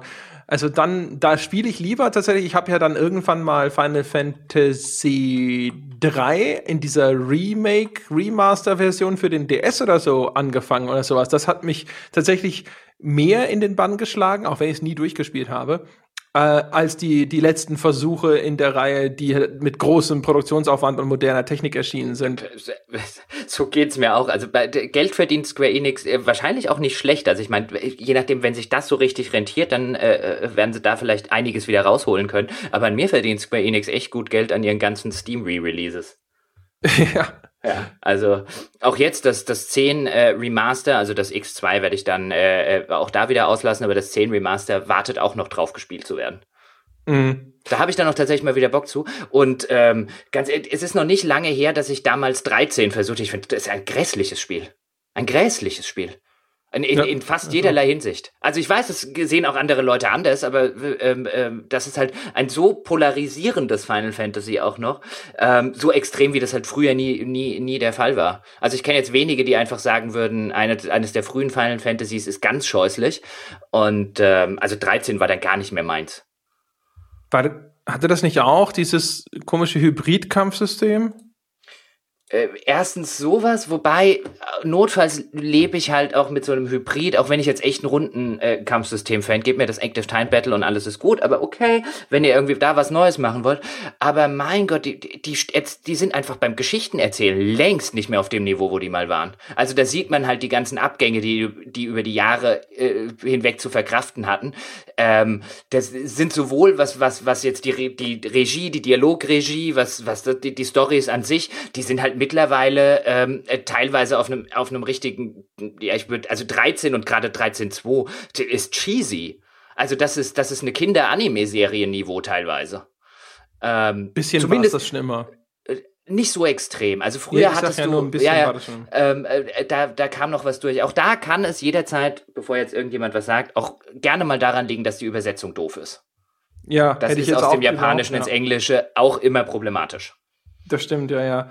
Genau, da kann der eine gute Übersetzer gehen und schon ist, ist Holland in Not. Das ist echt schwierig. Ja, ich weiß auch gar nicht. Also da habe ich so ein bisschen, ich weiß nicht, ob das 13 war, ich habe das gar nicht mehr so gut im Kopf, aber irgendeins hatte tatsächlich diese komische Mischung aus Echtzeit und Runde und sowas. Ja, das mag ich ja generell nicht. Ich halte es sowieso für eine schlechte Idee, dass es so ein behinderter Kompromiss zwischen Action und dann eben doch wieder Rundenkämpfe oder sonst irgendwas. Das ist so ein bisschen wie bei diesem BioWare-System, wo ich ja auch schon immer gesagt habe, mein Gott, also ich weiß nicht, ob das tatsächlich ein lohnenswerter Kompromiss ist. Ja, aber kein, aber das, äh, das 15, diese ganze Anmutung von dieser Spielwelt und dieses etwas modernere, wenn ich das mal so nennen will, äh, und so, das, das interessiert mich schon. Es interessiert mich schon, was sie da draus gemacht haben. Aber ich wäre jetzt auch nicht mehr an dem Punkt, wo ich sagen würde, dafür gebe ich jetzt tatsächlich irgendwie 60 Euro aus. Nee. Das, also, ja, interessant. Also, ich sehe es genauso. Interessiert wäre ich und ich gebe dem auch gerne eine Chance, aber ich wäre, also 60 Euro oder so wäre wär mir jetzt äh, der Vollpreis. Und dann, dann sind wir wieder bei einem schönen Beispiel, weil das ist halt auch was, was ich immer und immer öfter, ich meine, haben wir ja auch teilweise schon thematisiert, ähm, äh, weil ich ja immer gerne sage, es gibt eigentlich keinen guten Grund, sich Spiele noch vor der Game of the Year Edition zu kaufen heutzutage. Ähm, aber auch das kriegt man ja immer und immer häufiger, finde ich, zu lesen und zu hören, ist, dass die Leute sagen, ich warte auf den Sale. Und auch daran, natürlich, jetzt kann man die Diskussion aufmachen, liegt es daran, dass es zu viele Sales gibt und dass die Hersteller ihre Spiele zu schnell verramschen? Oder liegt es daran, dass immer weniger Leute bereit sind, den Vollpreis auszugeben? Ich glaube, es ist wahrscheinlich eine Mischung aus beidem. Aber auch da sieht man halt, finde ich, durchaus, dass dieses Modell Vollpreis heute nicht mehr so zieht, wie das vielleicht vor zehn Jahren oder auch vor fünf Jahren noch gewesen ist. Ja, also das ist jetzt der Punkt, wo ich dir völlig recht gebe. Ähm, also die Alternativen sind auf einmal da. Früher äh, war es so, da gab es vielleicht mal hier irgendwo eine Krabbelkiste beim Karstand und wenn du echt viel Glück hattest, hast du darin auch mal einen guten Titel gefunden und ansonsten war es aber echt nur Mist. Heutzutage ist es ja tatsächlich so, wenn du nur bereit bist, keine Ahnung, drei, vier Monate zu warten oder sowas, sparst du meistens schon einen Zehner und wenn es gut läuft, noch mehr. Mhm. Und die Reaktion, die man darauf bislang sieht, und da würde ich aber erwarten, dass das erstmal noch eine Weile so weitergeht und sich verschlimmert, ist, dass in äh, Vollpreisspielen immer und immer mehr diese Ingame-Verkäufe zunehmen. Sei es jetzt hier, keine Ahnung, sowas wie Overwatch, äh, wo dann halt einfach nur Klamotten verkauft werden oder noch die ganze Spirale von, von schäbigen Sachen. Wobei Overwatch ist ja auch schon in Anführungsstrichen auch nicht so ganz äh, unschäbig, weil das ja so ein Lotteriesystem ist. Ich weiß nicht, ob du das. Genau, ja, ja, diese, diese, diese Lootboxen. Also da, ja. da finde ich auch, wenn Leute behaupten, dass, äh, dass sie an Lootboxen nichts auszusetzen haben, das ist dann auch schon, also man kann man ja durchaus, man kann ja auch sagen, dass man irgendwie an Spielhallen nichts auszusetzen hat oder an, an, an so weiter. Das ist ja alles, alles okay, aber auch das ist, äh, äh zumindest hat es ein Geschmäckle. Also ja, also ich finde, das, das ist so ein das Ding. Glücksspiel. Ja, eben. Also erstens ist es wirklich, es ist, es ist handfestes Glücksspiel, also mit, tatsächlich mit echtem Geld, ja. Äh, nur, dass du eben kein echtes Geld gewinnen kannst, was wahrscheinlich dann in, äh, so psychisch wahrscheinlich keinen riesigen Unterschied mehr macht, ehrlich gesagt. Es ist eine, einer der raren Shooter, der, glaube ich, eine 16er USK hat. Das heißt also auch noch offiziell an Jugendliche verkauft wird. Wir wissen, dass das selbst bei denen mit einer 18er USK schon äh, quasi albern ist, sich nicht mal ein bisschen drüber Gedanken zu machen, wie das mit Kindern und Jugendlichen ist. Bei einem Overwatch, dessen Optik dann auch noch, sage ich mal, in Anführungsstrichen eher kindgerecht ist, würde ich mir sogar auch unter, unter 16 nochmal Gedanken machen, wie das dann ist, dass die da tatsächlich mit so einem System zur Kasse gebeten werden. Also da gibt's schon eine ganze Menge, über das man diskutieren sollte. Und auch, ich bin auch der Meinung, es wird ja gerne mal gesagt, wenn es um diese Free-to-Play-Mechaniken geht, solange es nur um Vanity-Items, also nur optische Verbesserungen geht, dann ist es ja wurscht. Auch da wäre ich ehrlich gesagt zumindest zögerlich, das zu unterschreiben. Nicht nur zögerlich, sorry, weil ich dich da unterbreche, aber diese Argumentation, die liest man ja äh, gerne mal in Kommentaren und so weiter. Vanity-Items okay, aber wenn es dann irgendwie an Klassen oder an Helden und so weiter geht, da ziehe ich ja die Grenze. Und das ist halt so der elitäre Spieler, der elitäre Chorspieler, der, der da steht und sagt, ja okay, solange der 14-Jährige halt sein ganzes Taschengeld in irgendwelche dämlichen Hosen steckt, ist mir das ja scheißegal. Aber eine scheiß Heldenklasse soll er nicht kaufen. Und das ist halt ein, das ist halt unter dem Deckmäntelchen, der ich mache ein, ich mache ein Gameplay-Argument oder sonst irgendwas auf, ist es halt, ist es halt, ähm, äh, ist es halt ein, ähm, das, das, das wahre Problem nicht mal, nicht mal irgendwo angegangen. Ja, ich meine das sogar noch mal aus, aus einer ganz anderen Sichtweise. Und zwar, Normal ist das Argument ja, hey, solange sie jetzt keine Boni ver verkaufen, die tatsächlich jetzt irgendwie spielrelevant sind, also solange es nicht Pay to Win ist, ist es okay. Und so Klamotten sind ja unwichtig. Das heißt, wer sich diese Klamotten kauft, der tut das ja sozusagen dann aus freien Stücken. Da ist ja dann gar kein psychologischer Mechanismus oder sonst irgendwie ein Druck am Werke. Und da muss ich hm. sagen, habe ich arge Zweifel. Denken wir mal an diese Zensurdebatte. Wie wahnsinnig viele Leute das Gefühl haben, es wird ihnen was weggenommen, es fehlt ihnen was was, wenn auch nur irgendwo, keine Ahnung, so eine Reichskriegsflagge rauszensiert wird oder sonst irgendwas, ja. Also Zeug, wo man echt drauf verzichten könnte, ja. Und bei, bei, bei sowas, also wenn es da coole Kostüme für die Figur gibt, mit der du am liebsten spielst, soll mir keiner erzählen, dass es da nicht auch irgendwo so eine nagende Stimme im Hinterkopf gibt, die dir sagt, dass du das gerne hättest.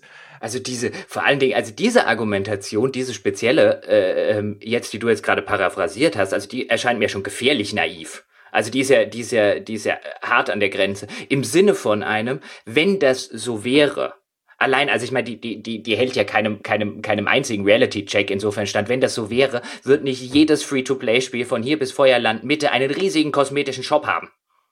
Ja, und vor allem, und, es würde auch nicht so gut funktionieren. Du kannst und, ja das alles freispielen, wenn du nur geduldig genug bist. Wenn es da nicht irgendwo so ein Bedürfnis gäbe, wenn es da nicht irgendeine Art von Kaufdruck gäbe, kann ich mir nicht vorstellen, dass das wirklich gut funktionieren würde. Aber scheinbar tut's das. Vanity funktioniert mit immer noch am besten. Also auch wenn man sich tatsächlich mit Free-to-Play-Entwicklern und Co. unterhält, neben den Boosts Vanity Items. In jedem Spiel. In irgendwelchen MMO sind es halt irgendwelche Pferde, irgendwelche Anziehgegenstände. Also dazu behaupten, das ist ja okay. Wer das eben machen will, also der unterschätzt völlig, dass äh, äh die meisten Leute ich glaube, das ist so ein Core-Gamer-Problem oder vielleicht auch sogar so ein Empathie-Problem, dass man sich nicht in andere Rollen reinversetzen kann. Ich glaube, dass unter uns Core-Gamern ist es halt so ein, ich gebe doch, und das merkt man dann häufig, ich gebe doch jetzt nicht irgendwie fünf Euro für so eine doofe Pferderüstung aus, damals bei Bethesda. Wobei da haben sie übrigens alle draufgehauen, heute bei Overwatch ist es okay, aber okay. Ähm, oder ich gebe doch nicht fünf Euro für irgendeinen so doofen Umhang aus und einfach nicht zu, zu begreifen vielleicht in manchen Fällen, dass es dort draußen sehr viele Menschen gibt, die das tun. Die halt die Spiele anders spielen und konsumieren, als man das selber tut die auch nicht das Zeitkontingent haben, sich sowas zu erspielen. Und vor allem, also die, die Kombination damit, dass das ja ausgelost wird. Also du kaufst, wenn, wenn es einen Shop gäbe, wo du dir direkt das Ding kaufen kannst, was du gerne hättest, das ist nochmal was anderes.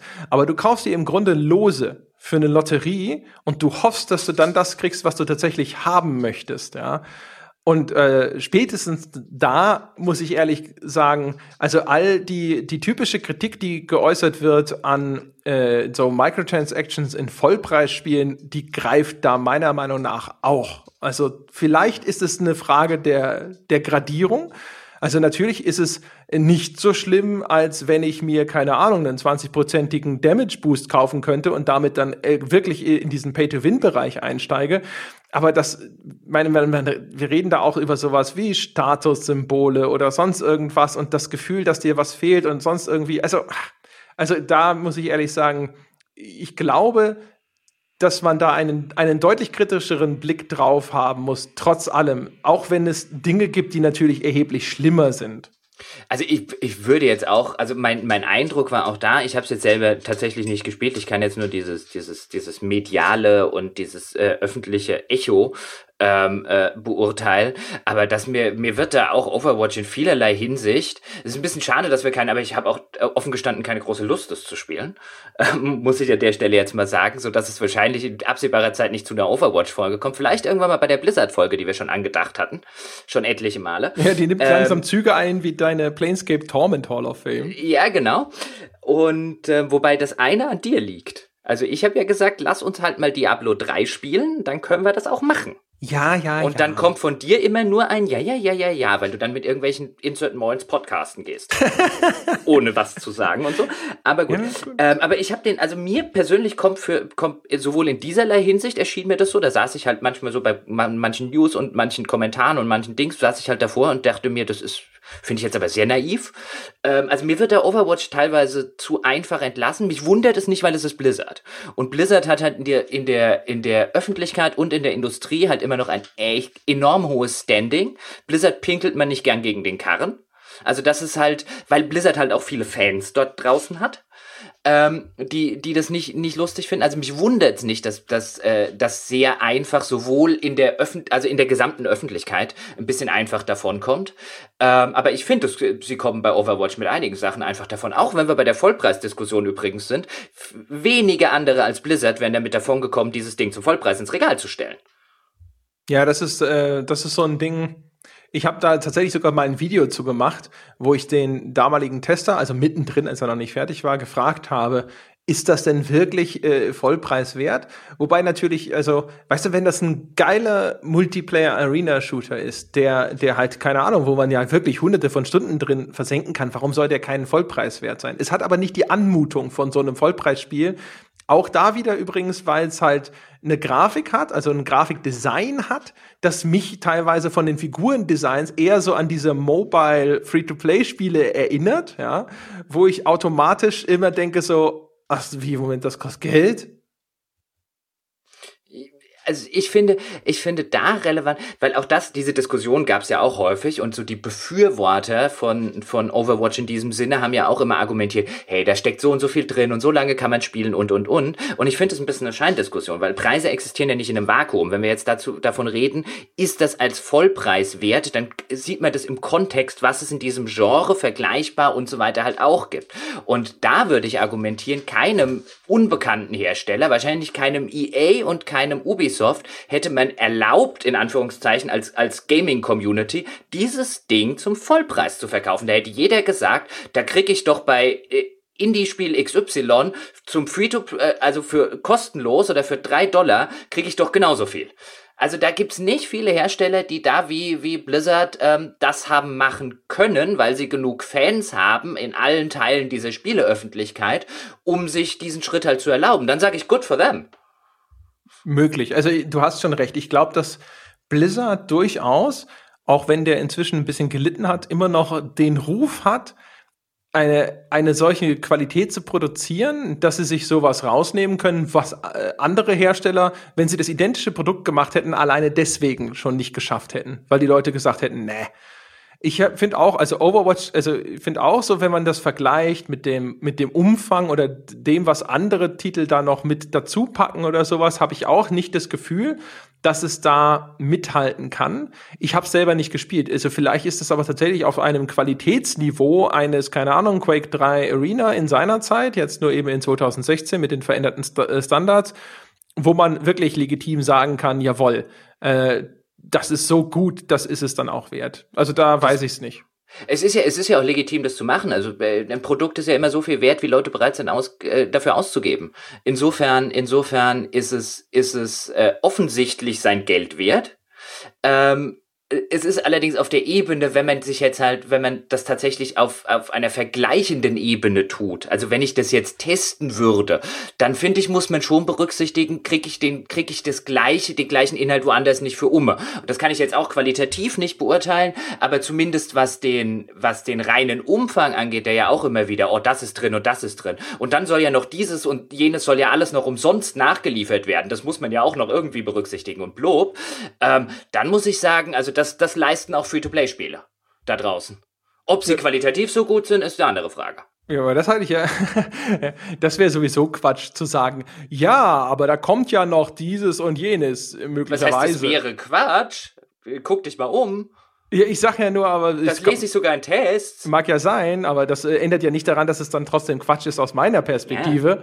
Ja. Äh, kann ja auch jeder gerne eine andere Meinung vertreten dazu. Das ist, sei ihnen ja unbenommen. aber Nein, aus deiner, das hat sich nur so angehört, als ja, also wer behauptet denn sowas? Nein, nein, nein. Ich meine nur, das ist halt Unfug. Also ein Produkt ja. wird bewertet mit dem, was es jetzt hat, nicht mit dem, was es eventuell verspricht, in Zukunft noch nachzuliefern.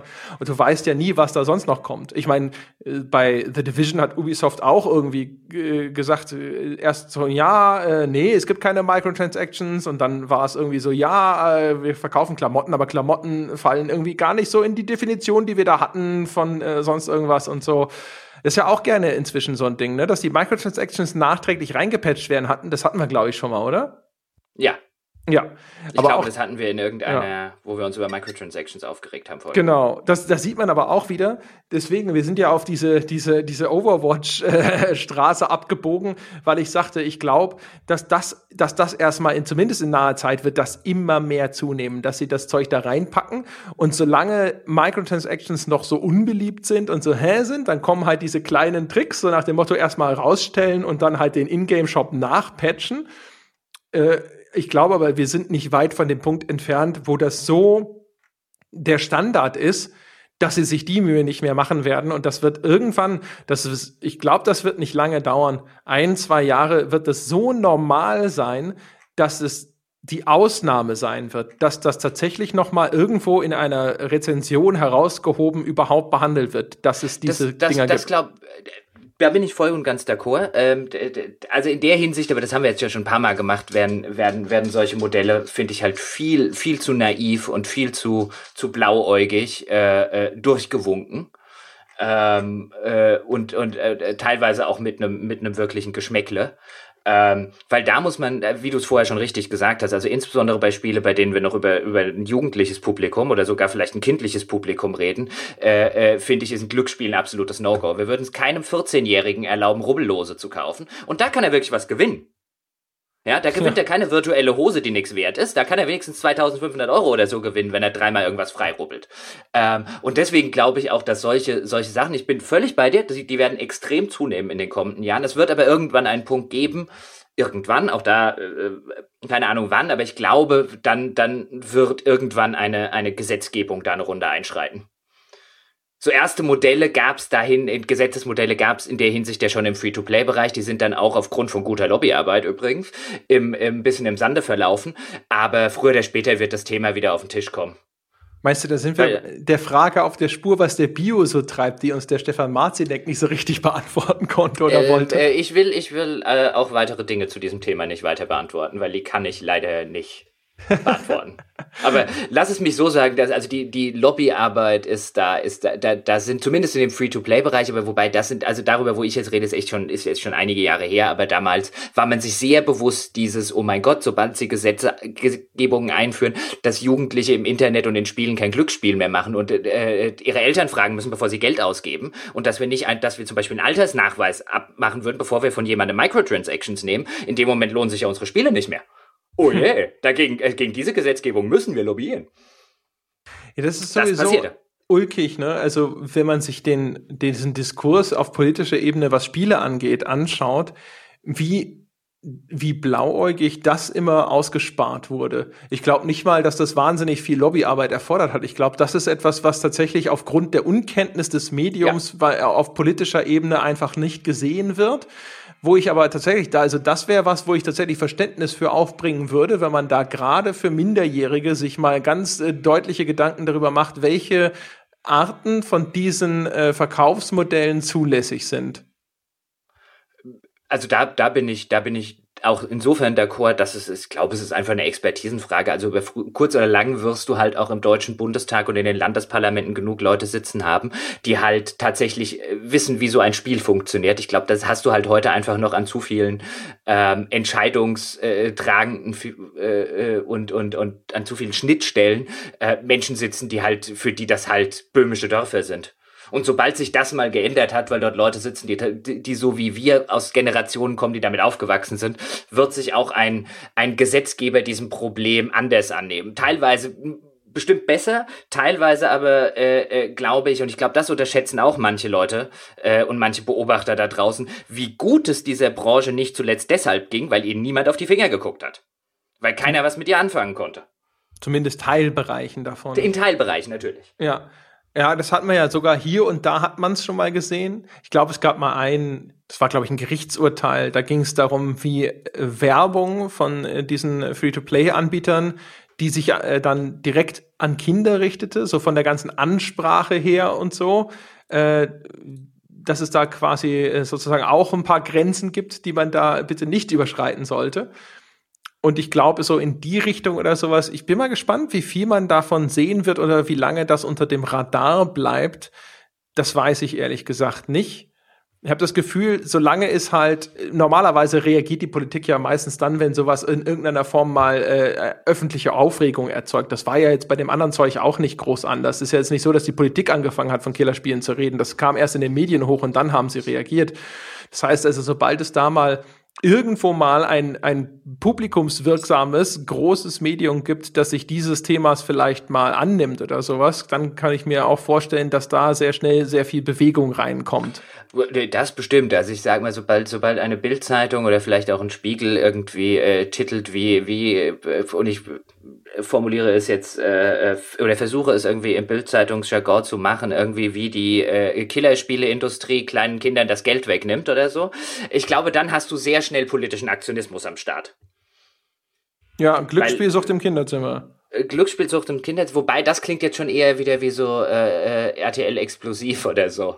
Ja, ja, also Oder das war Akte jetzt eigentlich 2000. nur 2000. Gibt's sowas noch? Ich habe ja keinen Fernsehanschluss mehr. Ich habe da ja keine Ahnung. Ich denke explosiv, weiß ich gar nicht, ob es das noch gibt. Aber das war ja jetzt nur paraphrasiert von ja, ja. damals mit keine Ahnung, was war's? Ich glaube äh, keine Ahnung, Massenmord im Kinderzimmer, Kettensäge. Wobei, wobei das tatsächlich, ich meine, äh, natürlich wäre das auch Kind mit Bade ausgestattet und so weiter, aber im Gegensatz zu dem ganzen, zu den ganzen Gewaltdebatten damals hätte die, hätte Glücksspielsucht im Kinderzimmer als, als Einstieg äh, so, so plakativ und so, so marktschreierisch, wie es auch ist, viel wahreren Kern.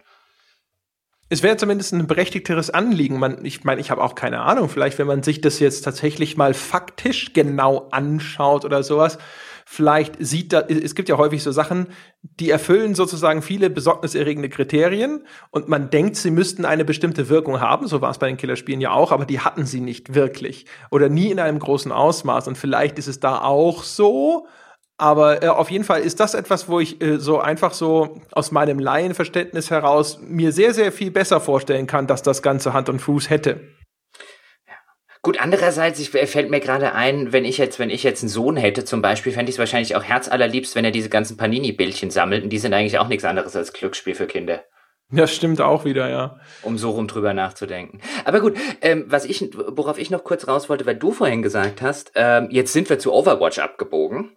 Und ich meine, ja, ein bisschen off-topic zu kommen, ist ja Modus operandi hier, aber ich finde gar nicht, dass wir so weit off-topic sind, weil auch allein die Diskussion, die wir am Anfang zu oder in der Mitte zu Overwatch hatten, nämlich zum Thema, inwiefern ist es denn als Vollpreisspiel den Preis wert? Ist es ein Vollpreisspiel? Die Diskussion, die es ja da draußen wirklich relativ vehement und groß angelegt gab, würde ich auch wieder argumentieren, vor zehn Jahren, auch vor fünf Jahren hätte Blizzard einen Multiplayer-Shooter, ist ja wurscht, was auch immer Blizzard rausbringt, hätte niemand drüber diskutiert, ob der der Vollpreis wert ist. Auch die Diskussion ist neu. Ja, also da, da hatten wir schon mal angesetzt, zumindest mit der Diskussion, weil ich sagte, also früher gab es einfach nicht diese immense Masse an Alternativen. Ähm, also zum, und auch diese Art von Preisverfall ist ja noch eine relativ junge Entwicklung. Also was Steam Sales zum Beispiel und der App Store von Apple äh, so auch mit dem Verständnis dessen, was solche Produkte wert sind, angerichtet haben, ist ja wirklich verheerend. Also wenn ich auf Steam rumsurfe und mich umgucke und dann ist irgendwas nur 50 Prozent reduziert, dann denke ich äh, manchmal schon so, ja, wie, ach, immer noch 25 Euro? Och, ich hatte gehofft, dass das jetzt schon irgendwie so im 14er Bereich angekommen ist. Mhm. Also auch meine, meine, meine, oh mein Gott, ist das günstig, ich muss das kaufen, Schwelle, die ist so äh, haarsträubend weit runtergesenkt worden. Ich habe zum Beispiel ähm, auf der PlayStation 4 gibt dieses Spiel, das heißt The Order. Das ist halt so ein Third-Person-Shooter und dem Vernehmen nach ist es halt technisch, ist es echt super umgesetzt, also hat sehr, sehr schöne Grafik, ist sehr filmisch, also viele Cutscenes und äh, relativ kurz aber auch, ja, und jetzt auch nicht irgendwie wahnsinnig gut, aber halt schon irgendwie nett. Und das wollte ich immer mal spielen. Jetzt hatten sie neulich so eine, äh, ich glaube, der Mai-Wahnsinn oder sowas, so eine Verkaufsaktion, wo das runtergesetzt ist auf, ich glaube, 20 Euro und das ist jetzt zum ersten Mal, dass es jetzt so langsam in die, in die Grenze äh, kommt, wo ich so da saß und dachte so, ach ja, 20 Euro. Ja, vielleicht. Na, möglicherweise. Und für so einen Titel am Ende äh, äh hat es dann immer noch nicht gereicht. Wo ich also tatsächlich wahrscheinlich so bei 15 oder sowas. Dann ist es tatsächlich so, so nach dem Motto, so, ja, okay. Ne? Und das ist aber auch eigentlich mal, das war mal eine große neue Marke, die relativ früh auch zum Start der PS4 angekündigt wurde und so. Also relativ viel Brimborium ist anscheinend auch sehr aufwendig produziert und all das. Also das ist ein typisches AAA First-Party-Spiel sogar. Ja, und selbst da sitze ich so davor und äh, so meine, meine persönliche Ich drücke den Kaufen-Button-Schwelle ist immer noch so, ja, ja, weiß nicht, weiß nicht, nee, ich glaube, weil es halt einfach so viele Alternativen gibt. Ne? Also ich könnte halt auf Steam für, für 15 Euro könnte ich halt eine echt, mir eine ganze Menge Zeug einsammeln. Halt auch viel sehr coole Indie-Spiele und da macht sich halt auch bemerkbar, dass dieser Indie-Bereich so sehr auch immer der so ein bisschen als außer Konkurrenz angesehen wird. Aber die guten Indie-Spiele konkurrieren dann mit den preisgesenkten anderen Titeln. Aber die Indie-Spiele sind meistens viel aktueller. Das andere Ding ist eigentlich schon eine olle Kamelle und so. Man ist schon lange damit ohne ausgekommen und so. Und dann fängt es da wieder an mit dieser Abwägung. So, ja, aber sowas wie einen Stardew Valley oder einen Factorio oder was auch immer, das ist dann was völlig Neues und das kriege ich auch dann zu dem Preis. Ist das nicht auch schon wieder faszinierender und kann ich nicht den hundertsten Third-Person-Shooter, der auch jetzt nicht so groß anders sein wird als all die anderen, die ich vorher schon gespielt habe, kann ich da nicht darauf verzichten, bis er mir wirklich hinterhergeworfen wird? Hm. Und, und, und das meinte ich ganz am Anfang, wenn wir jetzt über den, über den Tellerrand, und das, das ist eben der interessante Punkt, wenn wir jetzt über den Tellerrand der Spiele eine Runde rausgucken, also nicht nur ein, was kann ich im Spielebereich noch mit vielleicht 60 bis 70 Euro machen, ähm, sondern was kann ich denn medial mit 60 bis 70 Euro machen? Also mein Netflix-Abo kostet 10 im, im Monat. Also da, da kann ich mir sehr, sehr viele sehr, sehr viele Dinge in meiner Freizeit angucken, die ich sehr gerne gucke. Und ich kann das sieben Monate oder sechs Monate lang machen ähm, und wesentlich mehr Zeit investieren, bevor ich nur an den Punkt komme, ähm, äh, dass ich damit ein Spiel refinanziert habe. Ich kann für, für 70 Euro, ich meine, das, das Argument hatten wir zum Beispiel neulich, als wir drüber geredet haben oder gebrainstormt haben, wohin wir mit diesem Podcast ähm, vielleicht mal gehen können, ob wir den erweitern wollen, was wir für Formate machen könnten, wie wir das finanzieren. Und wo auch der ein oder andere Kommentar danach gesagt hat, pass mal auf, bevor ich euch, ihr wollt 10 Euro vielleicht dann von mir irgendwann mal, wobei wir das ja so nie gesagt haben, aber jetzt nur mal als Beispiel, ähm, bei Spotify kriege ich dafür wie viel Millionen Songs im Monat und solche Argumente werden halt immer und immer mehr aufgemacht und ich kann die teilweise, wie du es ja richtig sagst, man, man ist ja selber häufig genug davor nicht gefeit. Also ich finde halt einfach auch, so sehr man auf einer praktischen Ebene argumentieren kann, dass diese Spiele 70 Euro oder 60 Euro, um es jetzt mal so um Runde runter zu gehen, wert sind, so schwierig wird es immer weiter, das in einem in einem Gesamtkontext ähm, aufrecht zu erhalten, glaube ich, in dem gerade diese diese Entertainment-Sachen immer billiger werden. Und in dem der ganze Trend auch hingeht dazu ein, mir ist das Premium nicht mehr wichtig, ich will's günstig. Wie zum Beispiel ähm, äh, dieses ganze, wenn wir jetzt gucken, diese ganzen Sharing-Angebote, Airbnb zum Beispiel, das wäre vor, vor 20 oder 25 Jahre hätten junge, halbwegs wohlhabende Menschen, wenn nicht auf die Idee gekommen, bei anderen auf der Couch zu schlafen oder Uber, um in, in äh, äh, die sind jetzt vielleicht nicht in Deutschland aktiv, aber gerade solche Angebote, die wachsen wie bescheuert und die davon leben, dass den Leuten der Premium-Dienst, zum Beispiel im Fall von Airbnb, das Hotelzimmer, einfach das Geld nicht mehr wert ist. Die geben das für andere Sachen aus. Und dieses, dieses Weg vom Premium-Produkt, obwohl man sich das leisten kann, ich meine, das ist aus soziologischer Sicht, wäre jetzt die These, die man dort aufstellen kann, Besitzen ist nur was wert für Generationen, die eben ohne Besitz aufgewachsen sind. Deswegen war der Besitz in Nachkriegsdeutschland so ungemein wichtig, weil man halt quasi aus dem Nichts aufgebaut wieder gekommen ist. Und die Wohlstandsgeneration, denen ist dann meistens der Besitz nicht mehr wichtig, sondern wieder was anderes. Ähm, das wäre jetzt so ein bisschen das, das äh, äh Westentaschen-Soziologen-Argument, aber das sieht man halt in in jedem Bereich, nicht nur im medialen Bereich, sondern eben jetzt in, in, in solchen Sharing-Diensten, die immer größer werden. Oder warum noch ein Auto besitzen? Weißt du, wenn mein Vater gesagt hätte, er soll Carsharing machen, der hätte dich angeguckt, als hättest du ihm gerade vorgeschlagen, dass er unanständige Dinge mit Feldsalat macht.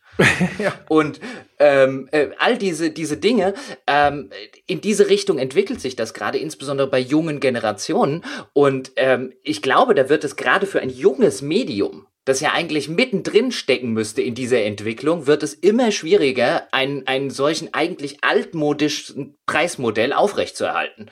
Ohne jetzt davon sagen zu wollen, also wenn es an mir geht, können Spiele weiterhin, bevor jetzt irgendjemand sagt, ich äh, argumentiere hier gegen das Vollpreisspiel, wegen mir können Spiele bitte noch bis zum St. Nimmerleinstag Vollpreis sein. Ich mag Vollpreisspiele. Aber ich glaube nicht, dass es sich noch so lange halten wird, weil es eigentlich ein Modell entgegen jeder aktuellen Entwicklung ist. So die These. Es kommt halt auch dann immer drauf an, wie einzigartig sowas ist. Ne?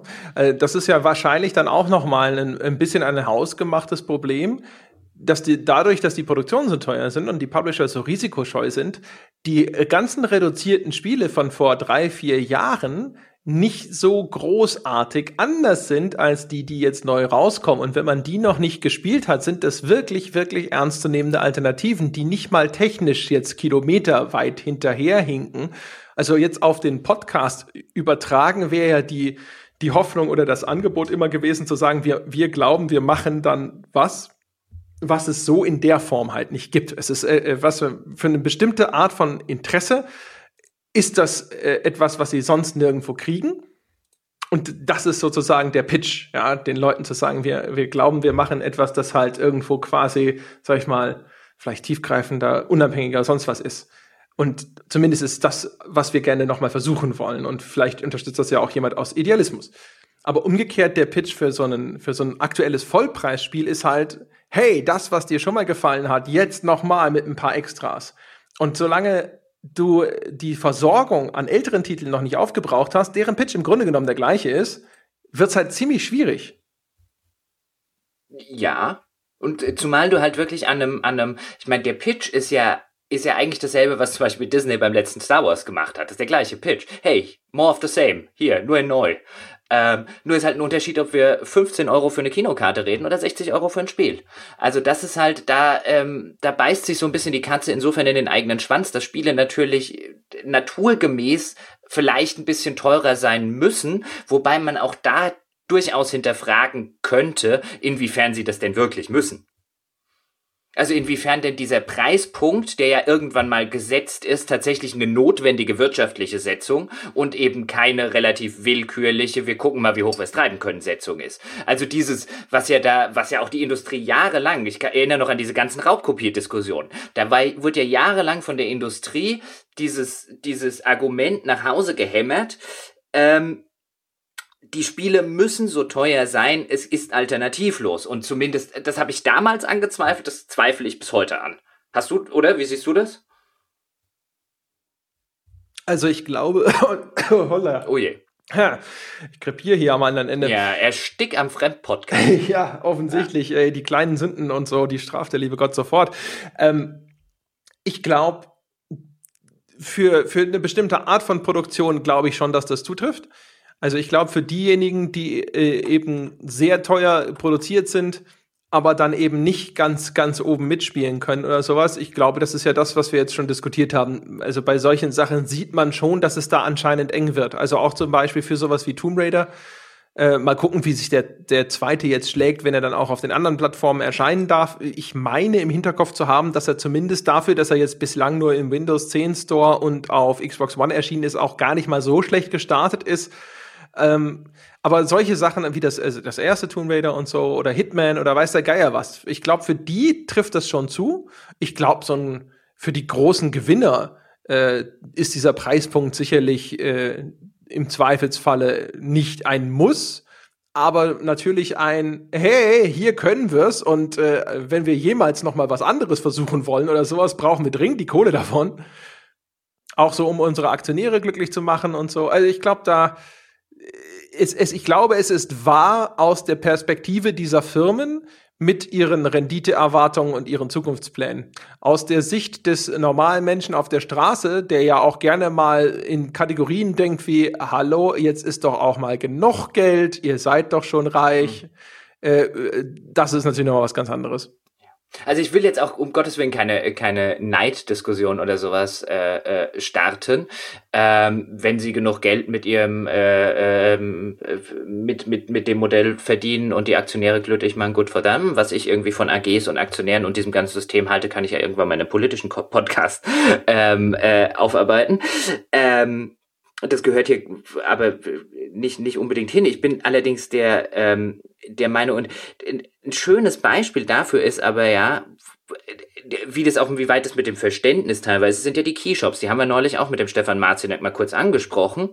Ähm, die ja, die ja gerade das neue Rote sind ja die neuen Raubkopierer. Nachdem Raubkopien in der, in der jetzigen Situation einfach als, als, als Problem und als rotes Tuch halt längst nicht mehr so groß und so präsent sind, wie sie das vor 10 oder 15 oder 20 Jahren noch waren, sind jetzt, habe ich, ist so mein Eindruck für die Publisher, sind jetzt die MMO-Gas und Co., äh, die, die neuen Raubkopierer. Und ich kann mir da nicht helfen, das kam halt immer bei, kam glaube ich auch bei, bei der Diskussion mit Stefan an, mir zu denken, pass mal auf, ihr seid doch selber dran schuld, dann verkauft doch die, dann verramscht doch euer Spiel nicht für 15 oder für 10 oder für 3 Dollar oder Euro in, in Russland oder in Singapur oder wo diese Dinge auch immer herkommen. Euer Problem ist doch hausgemacht. Wenn irgendjemand in, in, in Europa sitzt und sagt, ich bezahle doch nicht 60 Euro für irgendwas, was der in Russland für 3 bekommt, dann finde ich das eine vollkommen, also ich kaufe nicht bei Keysellern, aber wer das macht, diese Argumentation finde ich vollkommen nachvollziehbar. Also ich sehe nicht, wo da in irgendeiner Form ein Problem ist und dass das Angebot gemacht wird, wenn, wenn man selber den Markt dafür schafft, auch das halte ich für komplett evident. Der, da gebe ich dir durchaus recht. Also ich nur mal ganz kurz so der Vollständigkeit halber.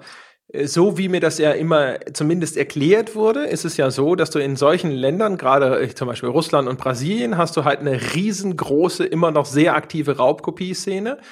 Das heißt, wenn du deinen Titel jetzt zum Beispiel erst später dort rausbringst zu einem niedrigeren Preis oder sowas, dann ist dein Markt quasi schon total saturiert von Raubkopien, dann verkaufst du da gar nichts mehr. Du hast jetzt eigentlich nur die Wahl, entweder du bringst es gleich raus zu einem Preis, der so niedrig ist, dass er äh, quasi die, äh, den, den, dem dortigen Einkommensniveau gerecht wird und die Leute dann äh, zumindest zu einem Teil bereit sind, ihn zu kaufen, anstatt ihn zu raubkopieren oder du verdienst halt gar nichts in diesem Markt. Also sehe ich, also nehm, also wenn das so ist, ähm, gehe ich also davon aus, dass in, in Europa äh, entgegen dem äh, Weinen der Industrie einfach nie genug raubkopiert wurde, um die Spielepreise runterzutreiben. Korrekt. Ja. Also das war einfach nur eine große Lüge, was die damals erzählt haben. Dass sie irgendwie so viele Probleme mit den Raubkopien, weil wenn sie so viele Probleme haben, äh, gehabt hätten, hätten sie es wie in Russland für drei Euro verkauft. Auf jeden Fall, ja, ja. Also, aber ah, okay. der, die, die, die, die, die Dimension ist halt echt äh, frappierend unterschiedlich. Ich, äh, ich, äh, zumindest als ich in Russland gewesen bin damals, äh, mit Buka und einmal mit äh, GSC Game World, als die damals Stalker entwickelt haben. Also gut, das war Ukraine, aber das ist so, so ein bisschen das, die, die gleiche Ecke zumindest, sage ich jetzt einfach mal so. Ich hoffe, das ist jetzt nicht total unsensibel. Ähm, es, da, da gibt es halt Leute, die, die einen Kiosk in der U-Bahn haben, in der, in, und der verkauft Raubkopien, die hängen da im Aushang, weißt du, wie Zeitschriften bei uns. Also das war damals so, ich weiß nicht, ob das noch so ist. Da habe ich, da habe ich allerdings auch Bilder oder aus, aus Asien ähm, äh, gesehen. Aber auch da kann man doch als äh, ich will ja nicht bestreiten, dass dieses Thema existiert, aber auch da wieder in diesem ganzen Vollpreis und so weiter Kontext. Wieso soll ich denn den, den, den asiatischen oder den russischen Raubkopiermarkt querfinanzieren? Bloß damit der Publisher dann noch 3,50 Euro verdient. Also dann eigentlich, also ich tue mich wirklich schwierig als jemand, der schon immer gerne Spiele gekauft hat. Ich habe schon immer, das hatten wir glaube ich auch ein paar Mal im Podcast, ich habe schon als Kind Raubkopien gehasst. Ich habe noch nie was, glaube ich, bei einem Keyseller erworben in meinem Leben. Aber je mehr ich drüber nachdenke und je mehr, also mir hat noch niemand einleuchtend erklärt, warum zur Hölle ich das nicht machen soll. Also ich unterstütze gerne paar und so weiter, aber mir erscheint immer mehr, weißt du, je mehr ich mich mit diesem Thema beschäftige, dass ich dass es eigentlich nur, dass es eigentlich irgendwie ein Modell für Blöde ist. In, in Europa oder in Deutschland die 60 auszugeben. Das sind so zwei Seiten der Medaille. Also aus Konsumentensicht, der nur guckt, wo er den besten Preis bekommt, muss ich sagen, äh, bist du natürlich ein Idiot, wenn du nicht einfach dahin gehst, wo du es am günstigsten bekommst. Das ist eine insofern legitime Version, als dass sie funktioniert und du dafür in irgendeiner Form bezahlt hast. Umgekehrt ist es aber so, also ich kann das schon ein bisschen nachvollziehen. Du musst halt, also aus meiner Sicht ist es halt so, der Publisher braucht einen bestimmten Erlös, damit sich die Produktion dieses Spiels rechnet. Wenn er das Spiel überall zu dem Preis verkaufen müsste, wie er das jetzt zum Beispiel in Russland tut, dann rechnet sich das vielleicht nicht. Keine Ahnung. Also er behauptet das zumindest. Nehmen wir das mal als gegeben an. Das heißt, er braucht diese Märkte, in denen er das zu, zum Vollpreis verkaufen kann.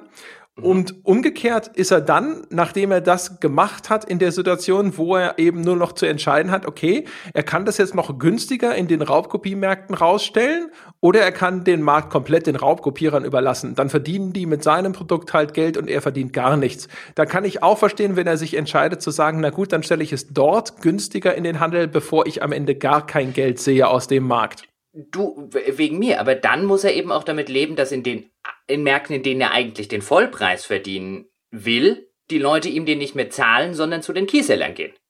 Das ist ja ein Pro Problem, was er dann aufmacht. Ich verstehe, weißt du, das ist jetzt ja keine, es gibt hier einen Bösen in dieser, in dieser ganzen, außer die Raubkopierer. Ähm, aber es ist halt ein, ein Problem, auch wenn es jetzt, wenn's jetzt in, dem, in dem Problem sozusagen keinen Täter gibt zwischen dem deutschen Kunden und dem Hersteller, weil alle Motive ver, äh, vertretbar oder ver, äh, verständlich sind, ähm, dann ändert es aber doch nichts dran, dass der Kunde, weil wie du, du hast gerade zum Beispiel gesagt, ähm, wenn es dir nur um den günstigsten Preis geht, mir geht's nicht nur um den günstigsten Preis. Mir geht's auch schon, ähm, äh, mir geht's auch schon darum, dass ich gerne Leute auch mit einem etwas teureren Preis bei irgendwas unterstütze. Aber wenn wir über den und wenn wir über einen Unterschied von mehr als 50 Prozent in vielen Teilen reden, ähm, dann, dann finde ich, braucht man da schon eigentlich ein ganz gutes Argument für. Und da verdient ja noch ein Keyseller dran. Das heißt, an dem, an dem 24 Euro verdient ja der Publisher immer noch Geld. Er verdient halt nur die 3 Euro, die er in Russland verdient hat. und nicht mehr die äh, 45, die er normal an mir bei einem 60 Euro äh, Produkt. Und ich finde, dafür brauchst du schon ein besseres Argument als, hey, wir wollen den russischen Markt nicht nur den Raubkopierern überlassen. Weil das ist nicht mein Problem als Konsument. Das ist dann dein Problem, Publisher. Ja, ich meine, das ist natürlich hm. so ein Ding immer aus der Betrachtungsweise. Ich finde so aus einer moralischen Perspektive wäre ich da tatsächlich so ein bisschen auf der Publisher-Seite, der halt in einer blöden Situation ist, wo er gefangen ist zwischen äh, halt eben gar kein Geld sehen oder eben da in den sauren Apfel beißen und es günstiger anbieten, was ja auch umgekehrt sozusagen für Länder, wo dann tatsächlich so das Durchschnittseinkommen erheblich niedriger ist, ehrlich gesagt auch eine faire Geschichte ist. Also wenn jetzt zum Beispiel jetzt in Brasilien wo es ja der Wirtschaft gerade nun nicht gerade blendend geht, nach, wenn ich äh, richtig informiert bin, dass man da sagt, hey, die Leute sollen sich auch Spiele leisten können und wir bieten das nur dort deswegen günstiger an. Aber in den anderen Ländern, wo der Wohlstand ein bisschen höher äh, gesteckt ist oder sowas, da müssen die Leute mehr dafür bezahlen. Ich weiß nicht, ob ich das jetzt tatsächlich nicht tatsächlich eine ganz probate und anständige Lösung finde und umgekehrt dann als Westler hier zu sitzen, auf den Tisch zu schlagen und zu sagen so, nee, der blöde Brasilianer soll gefälligst auch so viel äh, äh bezahlen wie ich und wenn er sich das nicht leisten kann, mein Gott. Moment, über so viel haben wir, also erstens haben wir nicht über das Gleiche geredet, zweitens, äh, nur damit es auch für die, für die Hörer draußen ist, ich spiele hier gerade schon ein bisschen des Teufels Advokaten, ähm, ähm, äh, absichtlich. Aber weil ich eben, äh, ich würde gerne einfach ein, ein, das über meinen, über meinen Unwillen, diesen, diesen Keysellern, weil die, eigentlich, die finde ich, über die, deren Moral kann man natürlich auch diskutieren, aber aus einer moralischen, niemand sagt, dass das Spiel dort genauso viel kosten soll. Aber lass es mir, wenn VW morgen seine Autos für die Hell oder Mercedes, die für die Hälfte irgendwo verkauft und jemand auf die Idee kommt, na dann fahre ich dahin und kaufe ihn mir dort und bringe ihn zurück und fahre den hier, dann dürfen sie sich darüber halt nicht wundern. Die Frage ist halt auch für, für Autohersteller, um jetzt mal ein Beispiel zu nennen, wo du natürlich unterschiedliche Preise hast. Ich zahle in Amerika nicht das gleiche Geld für den Mercedes als wie hier. Aber ich, da muss ich mir halt überlegen, und so wird sich Mercedes auch bei seiner Preispolitik das zu überdenken, hm, was kostet denn, wenn der den jetzt hier rüberschiffen lässt? Und wenn das für den äh, nicht, nicht erheblich billiger ist, dann kauft den halt weiter schön in Deutschland, wo wir wollen, dass er sich den kauft. Und dann, dann, dann, dann passt das für alle Seiten. Aber in dem Fall existiert halt bei Spielen eine so erhebliche Diskrepanz, die sich ja auch nur, ich meine, und da kommt, sind wir wieder an dem, an dem Punkt des Vollpreisspiels, die sich ja nur deswegen aufmacht, weil das Spiel in erster Linie so teuer ist. Mhm. Die Zeiten, in denen das bei Musik oder bei Filmen oder bei Serien, das gab's ja auch mal, dass da diese asiatischen Raubkopiermärkte ne, oder überhaupt Raubkopien eine Riesenrolle gespielt haben, die ist ja rum. Oder im, im, im erheblichen Maße rum. Ähm, und längst nicht mehr auf dem Niveau, wo sie war. Die ist nur bei Spielen immer noch so groß, weil der Preispunkt so hoch ist. Ja, das ist bestimmt richtig. Also natürlich ist es, äh, äh, du, der Spieler kann sich zum Vollpreis halt nur so ein sehr begrenztes Sortiment leisten. Also normalerweise, so der durchschnittliche, behaupte ich jetzt einfach mal so. Und äh, im Zweifel wird er das dann entweder auf mehr Titel streuen, indem er halt eben erst zu einem günstigeren äh, Preis einkauft oder indem er halt von mir aus dann auch mal irgendwie eine Raubkopie spielt oder eben indem er auf Keyseller zurückgreift und so weiter und so fort, weil er, er ist ja Enthusiast, er will ja am liebsten wahrscheinlich fast alles davon zumindest mal ausprobiert haben. Wobei mich das jetzt tatsächlich insofern mal interessiert, kann man in unserem Forum eine Umfrage starten? Äh, ja, kann man, sehe ich gerade. Ja, also, äh, ja, ja. Ähm, ich würde nämlich einfach, mich würde mal interessieren, wie viele unserer Hörer, um jetzt einfach mal eine, eine zwar nicht repräsentative, aber interessante Umfrage, könnten wir ja einfach mal fragen, die könnten wir mal starten, wenn die Folge rauskommt, wie viele halbwegs regelmäßig bei Keysellern einkaufen? Ließe sich machen.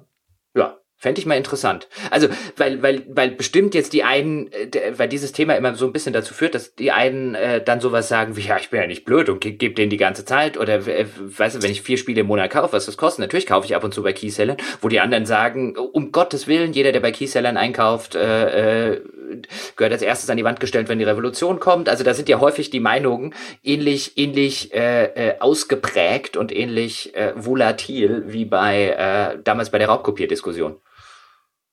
Ja, da gehen, gehen die Meinungen, glaube ich, relativ weit auseinander. Das stimmt schon. das ist, da, das wäre übrigens mal super. Wir sollten mal jemand von so einem Keyshop einladen. Das wäre tatsächlich vielleicht mal ganz interessant. Also zumindest auch da die, die Ratio oder so. Ich weiß gar nicht, wie viel die auch über ihr Geschäftsmodell verraten. Das würde mich ja auch mal interessieren.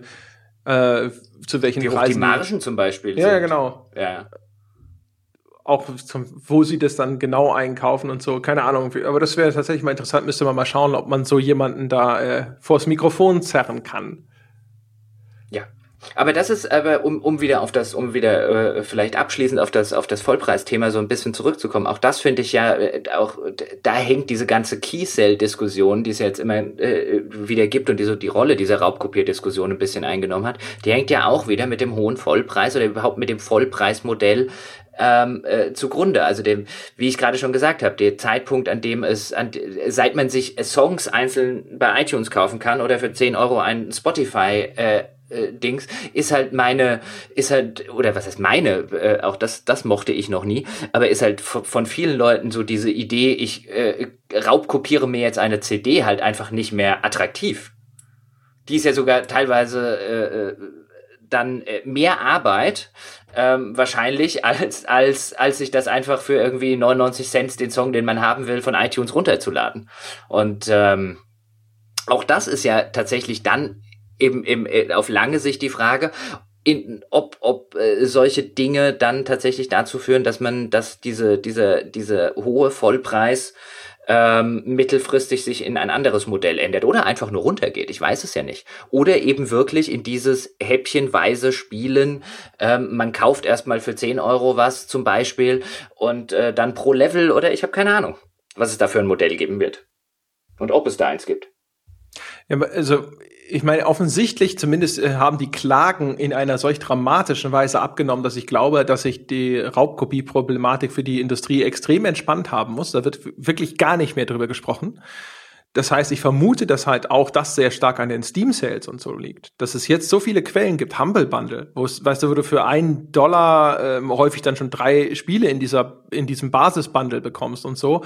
Es gibt so viele Quellen, wo du so super günstig an Spiele inzwischen rankommen kannst, dass es wahrscheinlich äh, für, das, für, für einen gewissen Teil zumindest der Leute, die sonst raubkopiert haben, inzwischen die Mühe nicht mehr wert ist. Die Kopierschutzsysteme sind vielleicht jetzt auch ein bisschen besser, keine Ahnung.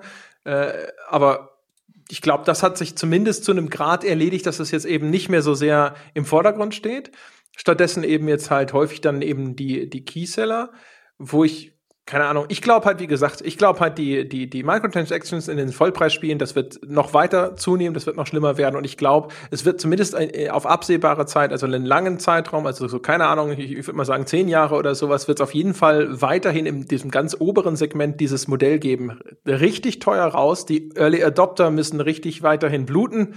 Und dann spielen sie das und dann geht's halt so in, gestaffelt weiter runter. 10% Nachlass, 20% Nachlass, 30% Nachlass und so weiter und so fort. Das wäre so mein Tipp. Und dann das, worüber wir eingangs geschrieben haben, diese komplett anderen Modelle, wo das dann tatsächlich sogar vielleicht in, also wenn äh, sowas wie ein EA Access oder sowas, dass sowas mal tatsächlich sich anschickt, ein beherrschendes Modell zu sein, so wie man den Eindruck hat, dass solche Dienste wie Netflix gerade im Begriff sind, vielleicht beherrschende Modelle für den Konsum von Filmen oder so zu werden oder zumindest eine wirklich ernsthafte, sehr verbreitete zweite äh, Vertriebsrichtung. Ich glaube, das ist noch deutlich in der Ferne, einfach aufgrund von technischen Limitierungen, nicht mal so sehr, äh, weil der Markt vielleicht dafür nicht reif wäre. Naja, also gerade so ein, so ein Access-Programm, wenn, wenn jetzt EA halt an irgendeinem Punkt ähm, sagen, sagen würde und theoretisch könnte man ja, also ich, ich spinne hier jetzt gerade einfach eine Runde rum, ähm, aber theoretisch könnte ihr ja sagen mit ihrem, mit ihrem Access-Programm, naja gut, die Leute, dieses, die quasi den digitalen Vertriebsweg haben wollen, den, den machen wir jetzt einfach jedes Spiel. Also wenn, abonniert uns und ihr kriegt einfach jedes EA-Spiel ab dem Release. Dann sind wir vielleicht nicht bei einem Preispunkt von 9 Euro, sondern vielleicht von 19 Euro im ersten Schritt. Aber du spielst einfach alles, was EA hat. Und ähm, die Frage ist tatsächlich, inwiefern sie sich damit so extrem den, den digitalen Erstkäufermarkt kaputt machen, weil im, im Handel könntest du ja immer noch mit anderen Preisen stehen wenn du dieses Ding halt auf einer auf einer Blu-ray und so weiter, wenn du es besitzen willst mit einer Packung, kann ja immer noch teurer sein. Aber wenn die jetzt, wenn es tatsächlich, wenn ein Publisher so eine Flatrate von allen seinen Spielen anbieten würde, ich glaube auch nicht, dass das in den nächsten zwei Jahren der Fall ist, aber ich halte, denke nicht, dass das absolut undenkbar in den nächsten zehn ist und dass das irgendwie weiter, wie du gerade gesagt hast, als zehn Jahre weg ist. Weil für die Publisher ist es irgendwann einfach nur die Rechnung, wie viele nehme ich da in dem Programm mit und die geben mir, die geben mir 20 Öcken im Monat und die habe ich jederzeit auch mal in den sechs Monaten, wenn kein einziges Spiel von mir rauskommt. So ähnlich wie Sky das zum Beispiel in der Winter- und in der Sommerpause macht. Das ist ja das Schöne an diesen Abo-Modellen, insbesondere in so einem Spielebereich. Dann kommt da mal sechs Monate oder ein EA-Spiel und du kriegst trotzdem von jedem 20 wenn du halt auf so einen, auf so einen, in so einem Modell irgendwie drin bist.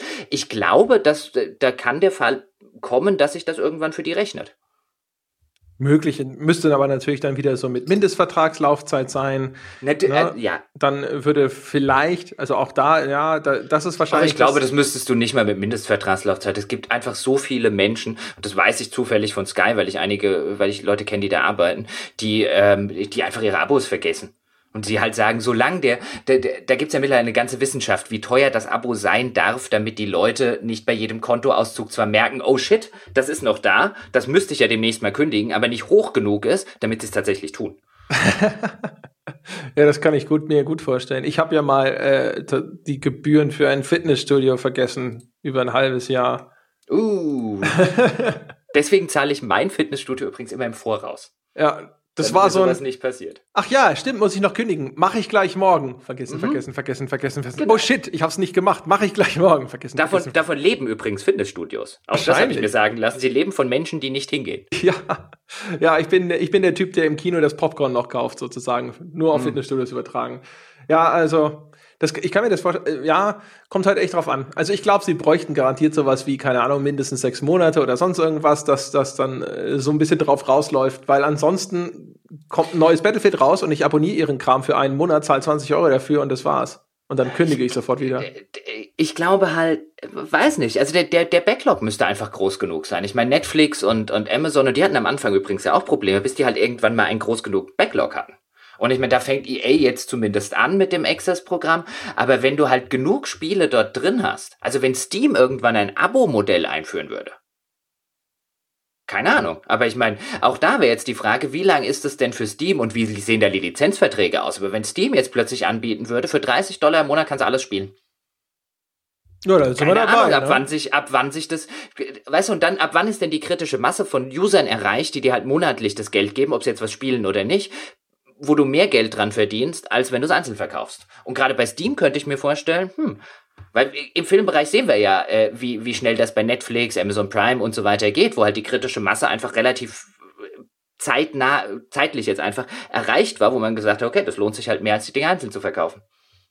Das bestimmt, nur kann ja Steam leider jetzt nicht sagen, unsere gesamte Library steht jetzt erstmal quasi für diesen Abo-Betrag zur Verfügung. Sie müssten halt Lizenzen machen, müssten irgendwas abgeben an die, die Titel, die dann darin enthalten sind. Be be ne? Bestimmt, bestimmt, bestimmt, bestimmt. Äh, auch da, das kommt bestimmt nicht morgen oder übermorgen, aber wenn die ein solches Modell einführen, auch wieder in absehbarer Zeit, mich würde es nicht wundern. Und natürlich muss Steam dann entsprechend Lizenzen und so weiter abschließen, aber das hatten wir, glaube ich, auch in der Diskussion mit, mit Stefan Marzinek. Steam ist längst an der Position, wo Steam diktiert, was in den Verträgen steht. Also wenn die das wollen, dann können sich nur ganz, ganz wenige äh, Hersteller leisten zu sagen, okay, dann veröffentlichen wir unser Spiel halt wo äh, äh, anders. Ähm, ja. Ja, wo, ja, also ganz viele haben natürlich jetzt inzwischen so, keine Ahnung, aber was Steam natürlich auf jeden Fall, also Valve auf jeden Fall machen könnte, ist das ja, was Netflix macht und einfach selber äh, Eigenproduktionen rausbringen, die dann exklusiv auf Steam sind zum Beispiel und die dann halt auch in diesen Abos enthalten sind und solche Geschichten. Da sind sie ja vom, zumindest vom Know-how her, äh, in einer Position, in der fast sonst keiner ist. Ne? Erstens das und äh, das ist übrigens ein sehr guter Punkt, ähm, äh, wo ich mir echt vorstellen könnte, dass die, dass sie das halt mit diesen ganzen Netflix und Amazon und so weiter Eigenproduktionen sehr genau im, im Hinterkopf haben, weil wenn Steam die Plattform so entsprechend pushen will, dann, sie müssen den Kram ja noch nicht mal machen, weil sie sind ja eigentlich schon länger, also ich meine, die Frage, ob die überhaupt noch an irgendeinem Spiel jetzt außer, also ob die an so einem Half-Life überhaupt noch äh, irgendjemand dran sitzt, der da tatsächlich aktiv irgendwas entwickelt, ist zumindest, ist ja zumindest diskutabel, aber die könnten ja relativ schnell mit dem, mit dem, mit dem Geld, was sie haben, halt einfach genug Sachen äh, oder äh, genug Studios einkaufen. Die müssen die ja nicht selber machen. Nee, müssten sie überhaupt nicht. Sie, sie, sind ja im Grunde genommen schon ein Publisher, halt ein rein digitaler. Mhm. Das heißt, jetzt das Einzige, was sie noch machen müssten, ist halt äh, Projekte einkaufen, die dann exklusiv bei ihnen erscheinen. Sie, wenn sie jetzt nicht schon alle Leute verloren oder entsorgt haben, die tatsächlich mal was mit äh, tatsächlicher Spieleproduktion zu tun hatten oder sowas, haben sie auch das Know-how, solche Entwicklungen zu begleiten und vielleicht sogar auf ein anderes Qualitätsniveau zu heben. Also da steht, die Tür steht ihnen offen, hätte ich jetzt mal mhm. gesagt. Ja, definitiv. Und wenn jetzt, jetzt mag vielleicht der ein oder andere äh, denken, ja, aber EA oder Ubi, die verkaufen doch dann so solche Sachen nicht an Steam. Das sind auch, glaube ich, nicht die Sachen, die Steam dann interessieren würde. Steam interessiert dann, glaube ich, eher sowas wie Ark und äh, Daisy und solche Geschichten denke an das äh, Humble Monthly Bundle, was ja im Grunde genommen auch schon so ein Abo ist, wo du mhm. dann halt diese Wundertüte bekommst. Das ist halt auch wieder so ein, hey, du kriegst auf jeden Fall diesen großen bekannten Titel und vielleicht noch hier, guck mal, was da noch an coolen Indie-Kram mit drin gewesen ist. Das ist übrigens ein guter Deal jedes Mal. Ja, das ist eigentlich also meistens mir, echt ich, cool. Ich, ich habe ihn nicht. Haben wir ihn? Hast du den mal abgeschlossen? Äh, ich hatte den jetzt für ein paar Monate mal, ja. Ich habe doch auch ein paar von denen äh, auf unserem auf einen Bier Steam Account sogar eingelöst. Da ah. hatte ich dir ah. von erzählt. Das Arc ja, zum Beispiel. Das Arc, das wollte ich die ganze Zeit mhm. mal anfangen, kam ich noch nicht dazu. Aber da war neulich das Mad Max, das wollte ich auch mal spielen. Haben wir Mad Max? Äh, da müsste ich gucken, ob das da noch lief. Ich glaube ja. Aber wer, wer auch immer, ähm, äh, eigentlich ging es mir nur um sowas, wer, wer das noch nicht mitgekriegt hat, also die Deals sind jedes Mal echt gut. Also die kann man nur empfehlen. Ja, also der aktuelle jetzt, äh, da war Rocket League, glaube ich, mit dabei. Das hat mich jetzt nicht so ge gekickt, ehrlich gesagt, aber ich glaube, die hatten vorher South Park, hatten sie, dann hatten sie Mad Max und das Ark und so. Also das waren eigentlich, sie haben halt immer so diesen einen Flagship-Titel, der ziemlich bekannt ist zumindest, meistens natürlich eh schon ein bisschen älter, wobei Mad Max so alt nun auch nicht ist. Ja, und dann halt, also meistens echt ganz, ganz gute bis solide bis teilweise auch wirklich sehr, sehr gute äh, ja. Indie-Games mit, mit dazu. Also, und ja, auch wenn Mad Max oder im Februar, ich gucke jetzt gerade, davor hatten sie Ark, davor hatten sie Alien Isolation. Also für 12 Dollar im Monat ist halt Mad Max äh, äh aktuell geschenkt. Also du kannst. Und davor auch ja, Alien, ja. also für den Flagship-Titel lohnen sich meistens schon die 12 und wenn man Glück hat, ist halt noch was Gescheites anderes dabei. Ja, genau. Also du kannst meistens die Investition schon fast für den, für dieses Hauptspiel rechtfertigen und der Rest ist dann halt Sahne auf deiner Kirschtorte. Genau. Gut, so viel zum Thema armes Mad Max, Vollpreis und so weiter. Ja. Ähm, ja, ich muss hier jetzt dringend mal meinen Hund rauslassen. Der liegt nämlich schon wie geschossen vor der Tür bei gefühlten 35 Grad hier oben. Das, äh, sonst, äh, bevor, bevor hier noch die Tierschutzpolizei völlig zurecht vorbeikommt. Ja, das wollen wir alle nicht. Ja. Er hat zu trinken und alles, bevor sich jetzt, bevor jetzt jemand denkt, was macht er hier mit dem armen Hund? Und die, die Tür ist offen, aber er will nicht äh, runter, wo es äh, kühler ist. Also gehe ich jetzt lieber mal mit. Ja, meine Katzen sind auch im Wohnzimmer eingesperrt, aber bei denen ist es wenigstens kühl. So, na gut. Auf jeden Fall äh, auch so viel zum Thema, da können wir nur 20 Minuten drüber reden. Ja, Offensichtlich können wir über jedes Thema mindestens äh, zwei Stunden sprechen. Wir müssen mal wirklich irgendwas nehmen, wo wir beide der felsenfesten Überzeugung sind. Da gehen echt nur fünf Minuten. Ja, positive Dinge, die wir über den jeweils anderen sagen können. Warte, ich habe fünf gesagt, nicht zwei. das ist wahrscheinlich das Einzige. Alles andere ist dann halt so, ja, bla bla bla bla bla. Im Zweifelsfalle biegen wir halt einfach zu irgendwas anderem ab, weißt du, und reden mal 20 Minuten über Overwatch oder sowas. Ja, ja. aber das war, wie ich auch äh, da schon gesagt habe, ich finde, das gehört, äh, äh, viele der Diskussionen gehörten zum Thema Vollpreis. Ja, zumindest anfänglich. Also äh, ansonsten ist es so ein bisschen wie bei der 1-0-Führung, weißt du, ein bisschen die Uhr runtergespielt. ein bisschen Uhr runterlutschen, ja, wie beim Football, wenn man so kurz vor Schluss, äh, kurz vor Schluss mit drei Punkten führt und halt einfach schön die Uhr runterläuft. Ja, du, ja, ja. Eben, du willst ja nicht noch irgendwie so ein blödes äh, Field Goal oder sonst irgendwas. Nee, nee, um Gottes Willen. Und dann kassierst du noch irgend so eine Interception und dann, dann, äh, dann, dann rennt er hier mit Autobahn noch nach Hause. Nee, nee, nee, nee, nee. Das kann keiner das machen, wir, das machen wir professionell. Genau. genau. So machen wir das. Meine Damen und Herren, die äh, Professionalität äh, gibt's äh, bekanntlich ja auch nicht umsonst. Wobei natürlich gibt's die umsonst, eigentlich sind wir umsonst. Aber trotzdem kann man ja dafür was tun. Zum Beispiel gibt es die äh, verdiente TM 5-Sterne-Wertung auf iTunes. Dieser Podcast hat sie verdient. Das ist quasi wissenschaftlich beglaubigt. Dementsprechend wäre es fantastisch, wenn ihr euch aufraffen könntet, äh, uns auf iTunes diese 5-Sterne-Wertung zu geben. Das hilft dabei, dass der Podcast sichtbar bleibt in den iTunes-Charts. Dadurch entdecken ihn neue Menschen, die kommen dann dazu, hören ihn, stellen fest, wie super er ist, geben wieder 5-Sterne-Bewertung und naja, ihr, ihr seht, wohin das führt. Nämlich zum nächsten Punkt. Es gibt noch eine Möglichkeit, den Podcast finanziell zu unterstützen und alle möglichen Weltherrschaftspläne, die wir eventuell noch schmieden möchten, derweil. Äh, dafür ist unsere Patreon-Seite erfunden worden. Ihr findet die Patreon-Seite am einfachsten, indem ihr unsere Webseite besucht, gamespodcast.de. Und dort gibt es dann einen Link zu Patreon. Ansonsten kann man auch auf Patreon nach auf ein Bier suchen. Patreon ist quasi ein fortlaufendes Crowdfunding. Da kann man den Podcast abonnieren und bezahlt jeden Monat einen selbstgewählten Betrag ab einem Dollar aufwärts. Wir empfehlen immer, so um die vier Dollar zu geben. Aber äh, im Grunde genommen dürft ihr das selber bestimmen. Ihr dürft also auch zum Beispiel viel mehr geben. Und äh, dann noch als letztes die Empfehlung, dass es auf unserer Webseite gamespodcast.de auch das weltbeste Spieleforum gibt. Also wenn ihr euch mal auf gehobenem Niveau über Computerspiele unterhalten wollt, da müsst ihr hin. Und es gibt noch einen Hinweis. Es gibt noch einen Hinweis, denn im Leben von Jochen Gebauer ist etwas ganz Besonderes geschehen. Jochen, möchtest du selbst vielleicht ganz kurz erzählen, was das ist? Mir stehen Tränen in den Augen. Ja, mir ja, auch. Ich, ja. ich, ähm, äh, ich weiß gar nicht, ich kann das nicht sagen. Ich kann diese, ich kann diese Worte nicht am Stück. Du, du musst das machen. Jochen ist auf ich Facebook, meine Nein. Damen und Herren. Doch. Ja. Er hat, er hat es, er hat es tatsächlich getan. Ja. Nach Jahren der Verweigerung, sein Leben protokollieren und seine Person durchleuchten zu lassen, hat er jetzt tatsächlich eine Facebook-Seite, die man finden und liken kann. Jochen Gebauer, wie ist denn das? Facebook.com slash Slash und dann ganz viele Zahlen. Oh. Also nur weil ich auf Facebook bin, heißt es noch lange nicht, dass ich mit dem Kram jetzt auskenne. Ach so.